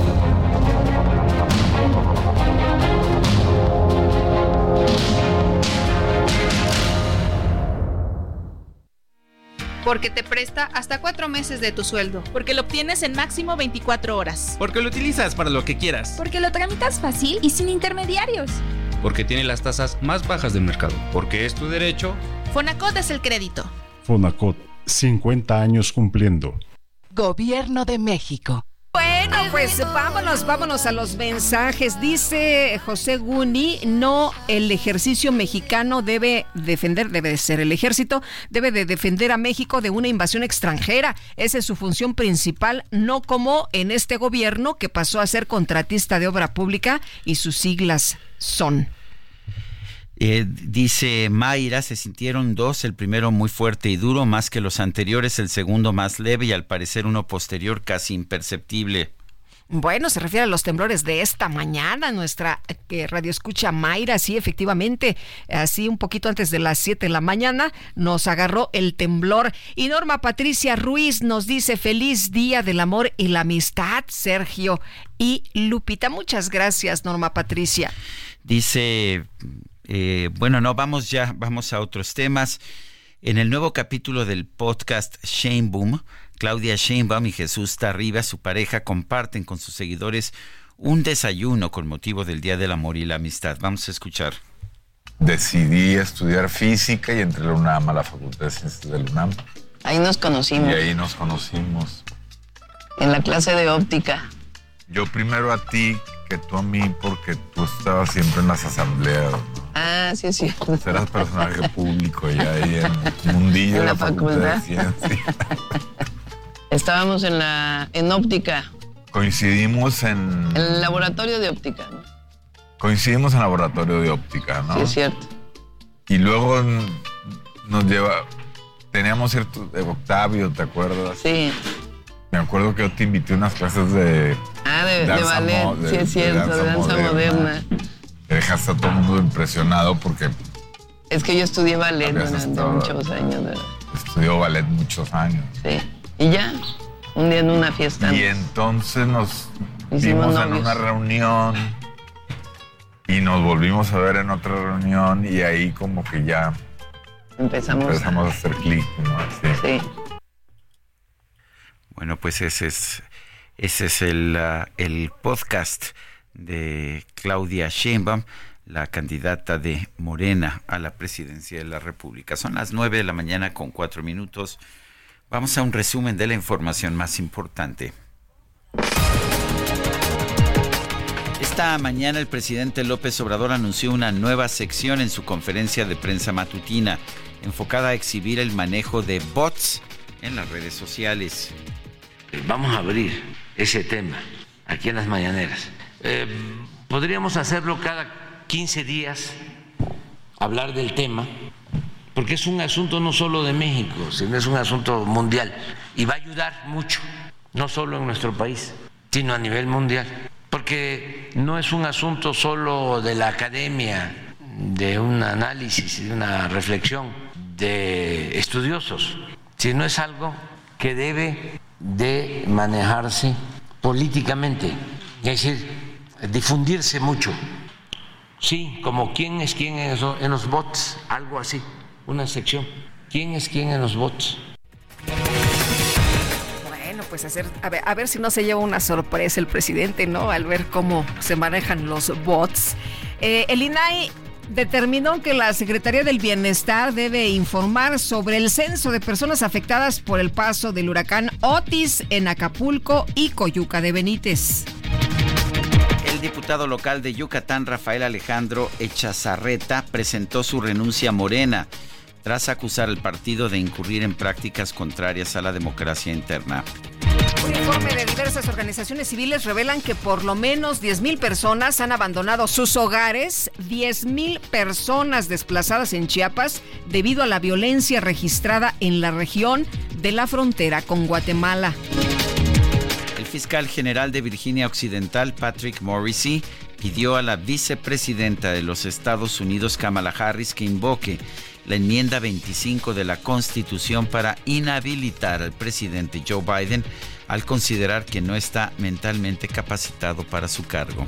El presidente de la Unión Americana, Joe Biden, aseguró que su gobierno trabaja en un acuerdo de intercambio de prisioneros entre Israel y Hamas, el cual traería un periodo inmediato y sostenido de bien común. Justo un día antes del 14 de febrero se dio a conocer el fin del noviazgo entre Peso Pluma y la cantante argentina Nicky Nicole.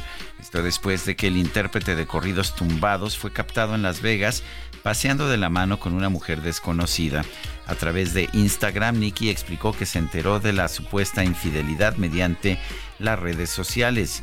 Cuando no te cuidan y cuando no hay respeto, yo ahí no me quedo, es lo que escribió Nicky Nicole.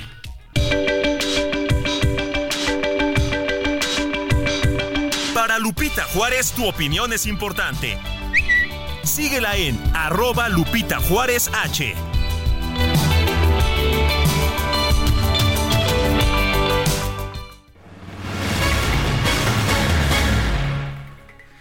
9 de la mañana con 17 minutos. El próximo 2 de junio se van a renovar las 72 alcaldías de Sonora, una de ellas la de Hermosillo, la capital, según la encuesta de Poligrama, el Heraldo Media Group, que se realizó el pasado primero de febrero, Antonio Astiazarán es el favorito para ganar los comicios en Hermosillo, Sonora. Él es actualmente alcalde de Hermosillo y va por la reelección. Antonio Astiazarán, Toño, todo el mundo le llama Toño.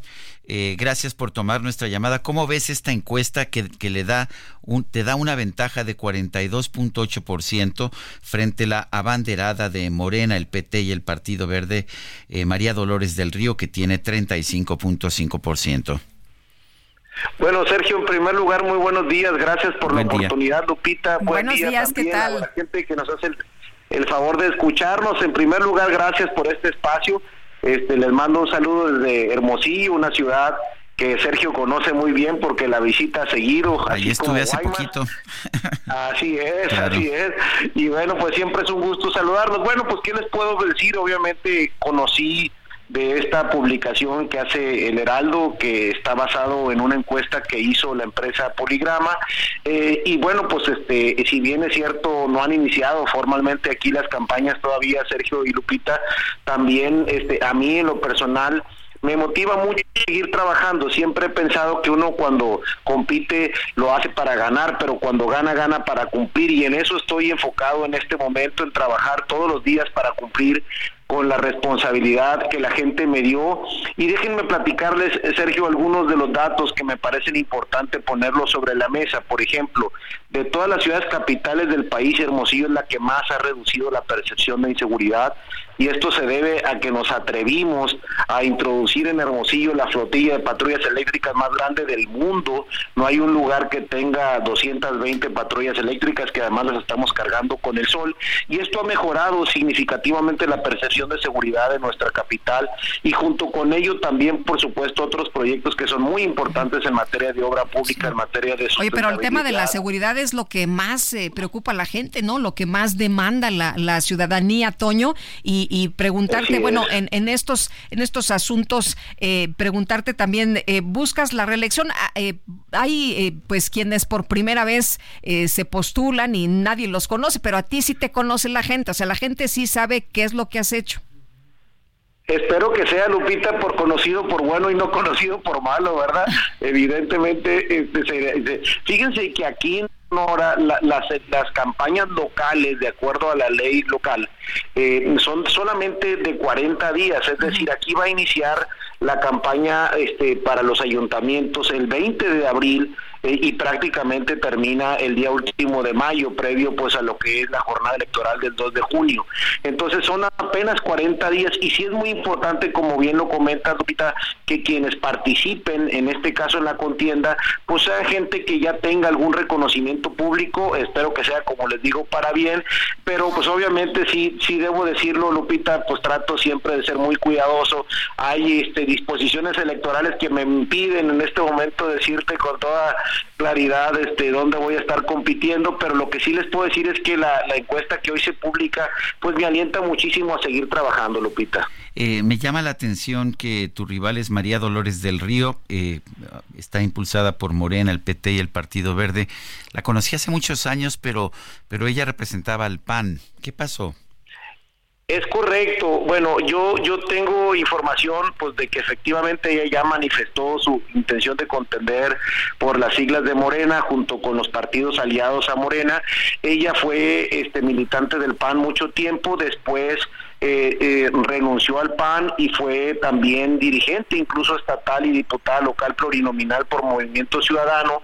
Y en la pasada elección ella ella decidió apoyar al gobernador este actual Alfonso Durazo en su aspiración de ser eh, gobernador en aquel tiempo por las siglas de Morena. Entonces ella renuncia a Movimiento Ciudadano y se suma al gobernador y fue durante los primeros años de la administración del gobernador actual secretaria de seguridad, ella este, renuncia a la Secretaría de Seguridad del gobierno del estado para este pues manifestar su aspiración de contender por la alcaldía. Efectivamente ella ella fue militante del PAN en un principio y ahorita pues va este o ella ha manifestado esta aspiración.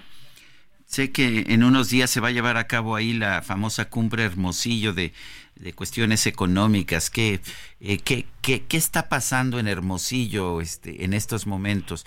Yo voy a estar en otra conferencia en Álamos a partir del jueves en la noche, pero cuéntanos eh, eh, cómo está la situación económica en estos momentos allá en Hermosillo.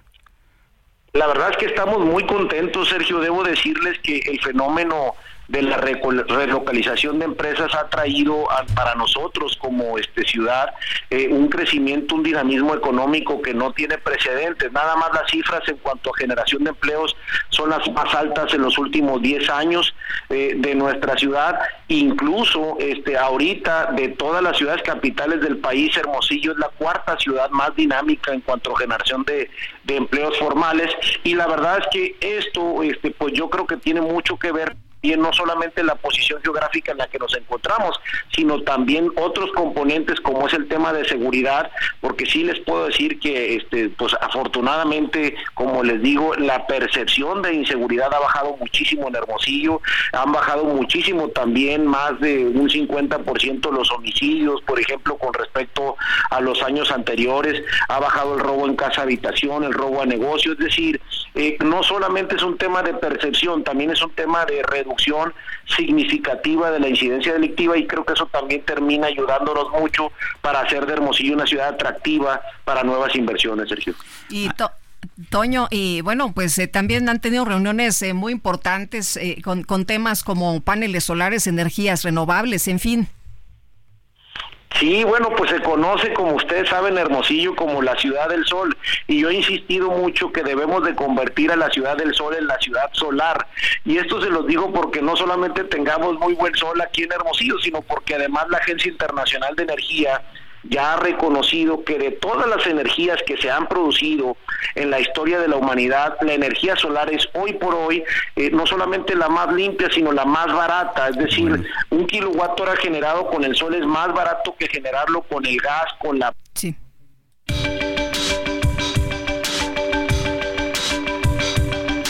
Sergio Sarmiento y Lupita Juárez quieren conocer tu opinión, tus comentarios o simplemente envía un saludo para ser más cálida esta mañana. Envía tus mensajes al WhatsApp 55 20 10 96 47.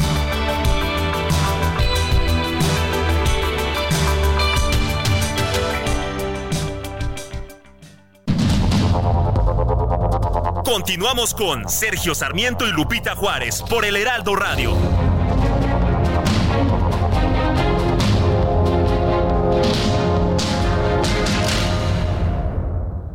CAT promedio de 31.9% sin IVA. Vigencia del 1 al 29 de febrero de 2024. RAM 4000, versatilidad con doble cabina, la única en el mercado. Aprovecha y estrénala con precio desde 868,900 pesos más tasa desde 9.75%. RAM 4000, adaptable a cualquier desafío. RAM, a todo con todo. Consiéntete con la maestría y calidad milimétrica de nuestros sistemas de descanso. Te mereces un Vámonos a los mensajes, como ya les habíamos anunciado. Y buen día, Lupita y Sergio. Les habla Carlos Narcia desde Chiapas. Con respecto al tema que Josefina trató en cuanto a la permisividad en varias comunidades del país del abuso hacia menores de edad, bajo el pretexto de los usos y costumbres, considero que es una problemática originada desde hace varios años por los gobiernos que permitieron que las comunidades, principalmente de los llamados pueblos originarios, se manejen bajo leyes propias y diferentes como si fueran pueblos ajenos a las leyes mexicanas Esta permisividad únicamente existe en esos pueblos y es una situación que nos ha afectado en diferentes ámbitos, además de abuso de menores. Considero que es un reflejo de la debilidad en cuanto a la impartición de justicia en el país. Excelente programa, los escucho todos los días y Carlos Narcia, te agradecemos mucho el comentario, pero también te agradecemos que nos escuches todas las mañanas. Claro, y yo estoy 100% de acuerdo, creo que las leyes deben ser para todos y no debe haber leyes distintas según si tienes una etnia distinta o si eres mujer y no hombre. Yo creo que las leyes deben ser para todos, eso es un principio liberal decía, decían los liberales del siglo XIX, nadie ni nada por encima de la ley. Dice eh, Arturo Andrade desde Cuajis City, ¿eh? Cuajis City, o sea, Cuajimalpa, Lupita, porque digo, para que te enteres del el nombre de tu, de tu pueblo. Buenos días, querido Sergio Lupita, los escucho desde sus inicios en la otra estación y por acá los continúo siguiendo. No me gusta su música de hoy, el reggaetón es lo más barato y corriente que hay, es un insulto a los verdaderos compositores, músicos y arreglistas, no importa quién sea el reggaetonero, simplemente es lo peor. Soy Arturo Andrade. Bueno, aquí, aquí discrepamos, mi queridísimo Arturo Andrade. Veía yo desde aquí a, a nuestra Angelina bailando su reggaetón, además muy acompasado su ritmo, mientras seguía haciendo su trabajo. Imagínense, sí.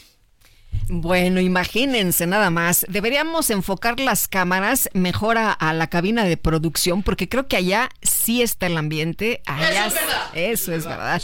Bueno, porque nos dice eh, uno de nuestros amigos del auditorio, solo para avisarles que la cámara en cabina de transmisión en vivo se movió, apunta más hacia la pared y solo alcanza a enfocar a Sergio Sarmiento. Gracias pues y saludos. Muy mal, hay que, hay que poner a, Lupita en la cámara, por favor, eh, Adrián.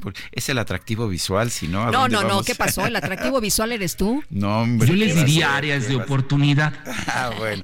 Vámonos mejor a, sí, vámonos mejor a, la información. Sergio, cuéntanos. Bueno, según el Consejo Ciudadano para la Seguridad y Justicia de la Ciudad de México, a través de redes sociales hay múltiples extorsiones después de citas digitales. Sí, eh, Cupido puede ser muy peligroso, sobre todo cuando Cupido flecha a través de redes sociales. Salvador ah, Guerrero Chiprés es presidente del Consejo Ciudadano para la Seguridad y Justicia de la Ciudad de México. Salvador, ¿cómo estás? Buenos días. Cuéntanos eh, de estas, ah, de esta peligrosidad de las citas digitales. Buenos días, Sergio Lupita. Primero que nada, debo decir que los dos se ven muy bien, bailando o conduciendo un programa. Así que, gracias. muy bien. Y entro a la materia, por supuesto. En el Consejo Ciudadano tenemos 6.155 reportes del 2020 a este momento de personas que han sido víctimas o estuvieron a punto de serlo de sextorsión o también de fraude amoroso, que básicamente consiste en engañar a la persona que tiene una expectativa de un romance, de una cita sexual, de una amistad o variantes de esas tres opciones. Y después de que se establece la confianza, le inventan una historia, primero, de que tiene una necesidad de salud, penal o de cualquier tipo, o de viajar para conocer a la persona, y pide que le depositen dinero y muchas personas caen. Segundo, es que a veces les inventan que hay una oportunidad de inversión y que aprovechando la amistad o la relación ya establecida, que inviertan en ello. O tercera, que después de haber compartido material íntimo, grabado o en video, en fotografía, les dicen, pues si no sigues haciendo esto o si no me das dinero, voy a arruinar tu reputación en tu ámbito laboral, en tu ámbito profesional, estudiantil, familiar. Entonces, a todas y todos ellos les decimos en este Día del Amor y la Amistad, hay que confiar en Cupido, hay que tener cuidado, cautela con los depredadores que se aprovechan de esa confianza que tenemos en Cupido, en Cupido y sentirse acompañados porque podemos ayudarles psicoemocionalmente y con guía jurídica. Eh, Salvador, eh, eh, de hecho ya vimos hasta un documental, ¿no? El estafador, el estafador de Tinder, que sabemos perfectamente cómo operan estos sujetos, pero pues a veces se nos olvida y caemos. ¿Qué pasa si, si somos víctima de extorsión, si somos víctima de chantaje? ¿Qué pasa si hay una situación en la que pues ya no, no sabemos qué hacer? Bueno, primero que nada, no caer en pánico. Hay que acudir al Consejo Ciudadano, a la autoridad directamente. Nosotros eh, siempre les decimos hay que desconfiar de perfiles con fotos que parecen de revista o demasiado de película o demasiado buenos para ser verdad. No enviar dinero ni regalos a enamorados que no se hayan conocido personalmente o al menos en una plataforma como Zoom hay que estar en disposición de evitar compartir información bancaria, personal, copias de identificaciones, pasaportes o cualquier otro tipo de información privada. Y en todos los casos se puede asistir con acompañamiento del Consejo a denunciar para que se abra una carpeta de investigación y no quede en la, en la impunidad la extorsión y los fraudes asociados, que pueden ser también usurpación de identidad, y otros que pueden llegar en términos de, prisión hasta 15 años de prisión, pero para eso hay que movilizar eh, al sistema de procuración de justicia. Son muy comunes estos fraudes de amor y hasta, hasta el nombre me, me da me da me, me, genera así como un, un tremor como si hubiera un microcismo son son este eh, son muy comunes estos fraudes de amor pues déjame decirte que en lo que respecta al año pasado, sí tuvimos un aumento de 26% en este tipo de eh, fraudes y de extorsiones. 76% de las víctimas son mujeres. Sí hay una concentración, digamos, en las zonas urbanas de, de, todo el país, y particularmente tenemos llamadas del Estado de México, de Nuevo León, de Veracruz, de Querétaro, de Guanajuato, de Durango, y en la Ciudad de México se concentran en Coyoacán, Cuauhtémoc, Gustavo Madero, Álvaro Obregón y Benito Juárez, y son más frecuentes de lo que creemos. Hay que decir que mucha gente no quiere denunciar por pena, y también hay personas que pues tienen alguna relación o tienen algún compromiso y prefieren que no se sepa porque asumen que si van a las autoridades se van a enterar pues personas cercanas que ellos no quieren que se enteren. Muy bien. Bueno, pues Salvador Guerrero Chiprés, presidente del Consejo Ciudadano para la Seguridad y Justicia de la Ciudad de México, ha propuesto recibo un mensaje eh, del notario Alfonso Cermeño. Saludo a mi presidente del Consejo, mis felicitaciones por el trabajo realizado en el Consejo. Bueno, pues parece que tienes tus fans, mi querido Salvador. yo, y yo de que de cómo bailas a propósito del cumpleaños 70 de nuestro querido amigo el notario Cermeño. Andabas por ahí, yo ya ni me acuerdo, fíjate cómo estarían las cosas. No, pero nadie podía escapar verte dominar el baile como tú lo haces. Felicidades. ¿eh? bueno, muy bien. Te mando un fuerte abrazo. Hasta luego, Sergio. Adiós. Adiós, Salvador, Salvador Guerrero. Bueno, y vámonos, vámonos con otras cosas también importantes en este 14 de febrero. Fíjense que faltan tan solo unos días para que se estrene una puesta en escena que se llama La velocidad del otoño y que es una historia, nos eh, cuentan entrañable, pero ahorita, ahorita le vamos a, sacar toda la sopa a Susana Alexander, nuestra queridísima Susana, bienvenida. Qué gusto verte, como siempre. No, gracias por invitarme. Me encantó que ese hombre dice, ya no me acuerdo, a mí tampoco. ah, con razón, yo, yo, yo vi hombre, tranquilo, ¿eh? Porque eh, eh, uno borra cosas como que mucha gente, pero ¿cómo si es que, ah, sí, pues no me acuerdo. Oye, es que en cambio hay otras con, gran detalle. Entonces yo creo que es muy selectivo nuestro disco duro. Te voy a decir una cosa, yo sí me acuerdo de algo. Hoy es 14 de febrero, es el día del amor y de la amistad. En mi caso contigo es puritito amor, ¿eh? No creas que amistad es puro amor. Gracias. Susana, qué gusto verte. Nos da siempre un, eh, pues una gran alegría y además, eh, pues en este 14 de febrero, fíjate que qué bonito día para que nos visites y nos platiques de la velocidad del otoño, porque un día somos jóvenes y al otro segundo, pues ya este... es, es lo que sucede que con esta obra me despido. Es mi obra, mi obra de gracias y adiós quiere decir gracias a la gente que me estuvo ¿De viendo verdad? durante tantos años, los que me vieron y los que no me vieron pues se lo perdieron. y ahora, y adiós. Así es que eh, si no se quiere usted perder, más vale que venga a verme, porque es la de adiós. Ya no quiero hacer temporadas teatrales, esta. Y entonces escogí esta obra tan... Mire, haga de cuenta que la escribí yo. Lo que dice mi personaje, lo siento, es como mío, así, de verdad. De verdad, palabra tras palabra. Es, lo, es resumí la obra diciendo un árbol, un hijo, una octogenaria, una historia de amor. Es una historia de amor. Eh, eh, eh, y es esta mujer. Y, Ahora, y- y revelaste nuestra historia públicamente, ¿Eh? Susana. ¿Revelaste nuestra historia públicamente? nuestra historia de amor. Eh, no hablo de nosotros. Ah, no. Porque mi hijo, mi hijo me, no, tengo supuestamente también un marido. Le digo, ay, que mal le Ah, bueno, pero eso- que eso mal no le sentó importa. la jubilación a tu padre. ah, no, claro que no importa. Yo no, pues no, ¿verdad? Yo soy, sí, sí, soy libre pensadora en ese sentido, pero bueno. eh, cuesta No, nos, mucho. Un poco, Sí, nos decías, nos decías decías de, de de la frase, del sí. otoño, de Ah, esta sí. obra, de, del árbol, del hijo. Maravilloso. Es, Y del amor. y del amor del amor de esa de esos dos de esos ella es una mujer que tiene tres hijos pero, pero ese hijo que viene es el que hay 20 años que no se han visto eh, en fin etcétera todo va a pasar ahí pero ella va, lo que estoy hablando y lo que voy a hablar voy a dar voz es a toda la gente octogenaria como una servidora que a mí me dio un golpetonazo los 80 años. Hay otros que, no, que los 40, hay otros que a los 50 les da el golpe, generalmente los señores. Ah, no, a mí no me dio el golpe nunca, porque como siempre estaba yo corriendo de un lado a otro y bien ocupada, entonces se me olvidaban. Y, y siempre pensando, "Blo, mañana tengo que, y tengo a ver qué invento para mañana para comer. Entonces así, y de pronto llego a los 80 y me hago mi gran celebración, por supuesto. Claro. Me hago mi fiesta. Ay, güey, mis ocho, y pasa los, y dije, 80 años, no puede ser, me queda poco de vida. Y eso, esto fue lo que, eh, de veras, ese fue, ese, ese fue el Eh, detonador. En Estados Unidos estarías apenas para postularte a la presidencia de la República. Apenas, ¿verdad? Exactamente, qué barbaridad, qué, qué- Sí. qué error bueno, tan grave. Bueno, pero apenas. Y, y- y no, lo que quiero ahora yo, yo, y también mi personaje, pero lo- eh, es vivir los Claro. últimos años a su manera.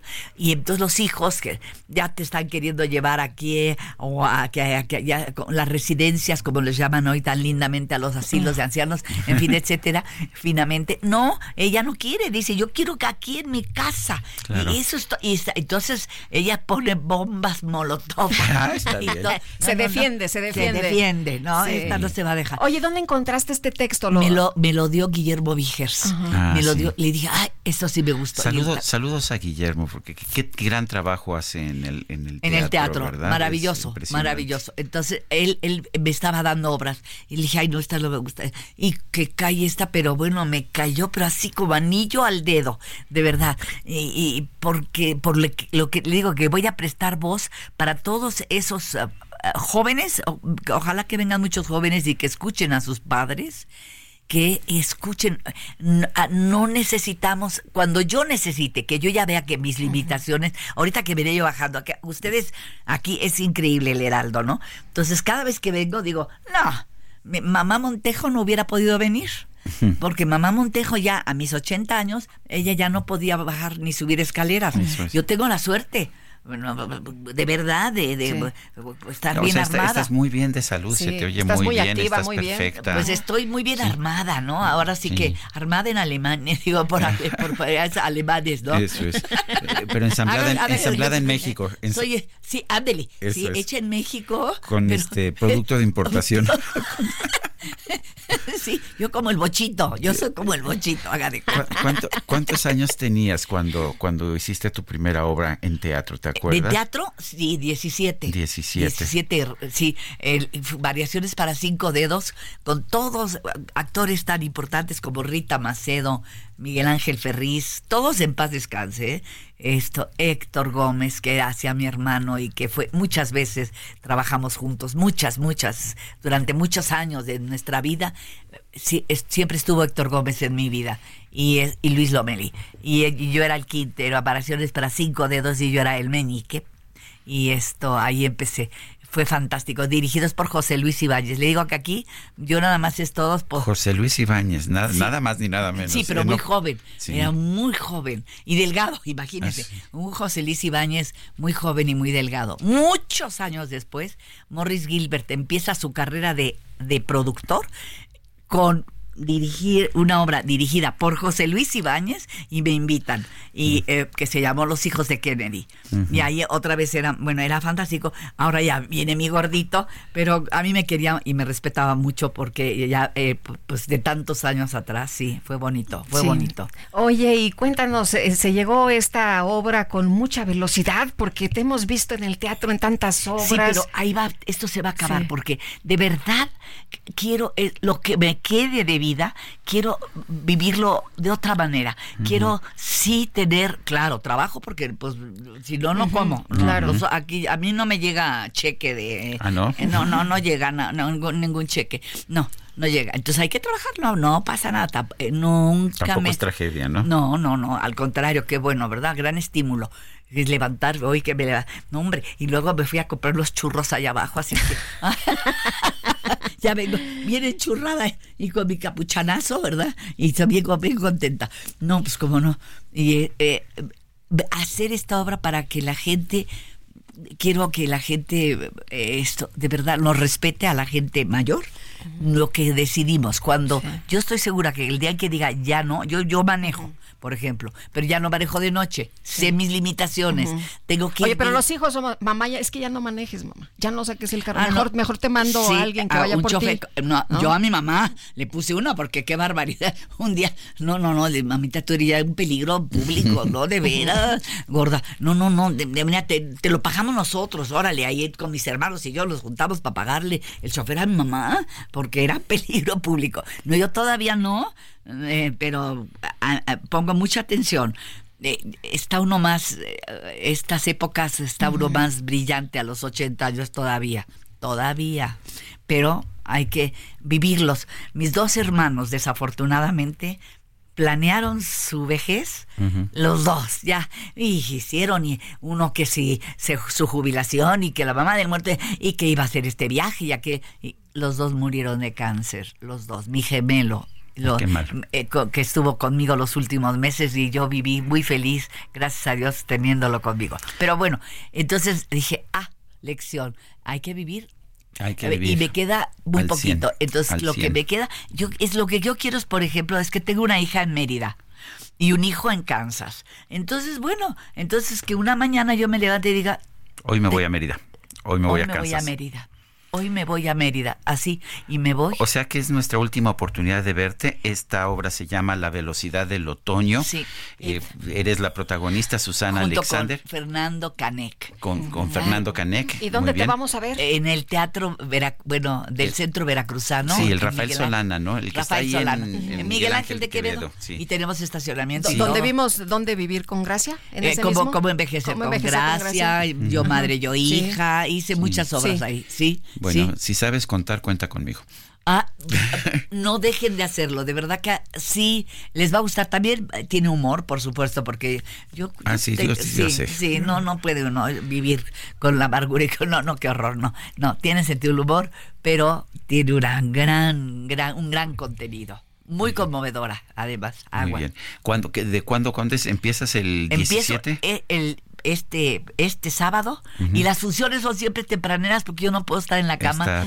Yo tengo que estar tempranito en mi cama. igual que nosotros. Así Ay, somos. no, no, Sí. por el amor de Dios. Qué bueno. Entonces vi el sábado, el sábado a 5 y 7 de la tarde. Y el domingo a las 6, se acabó, nada más. Muy bien. Muy bien. Sí. Pues querida Susana Alexander, Sí. admirada, Ay, gracias Sí, por a venir. te- ustedes te con todo adoramos, este te amor. queremos. Gracias. Nos Ay, has llenado sí. siempre de alegría. Sí. Gracias, muchas, muchas, Muchas gracias. gracias. Son las 9 con 51 y vamos, nosotros tenemos que seguir trabajando. Vamos a un un resumen, resumen. de la información.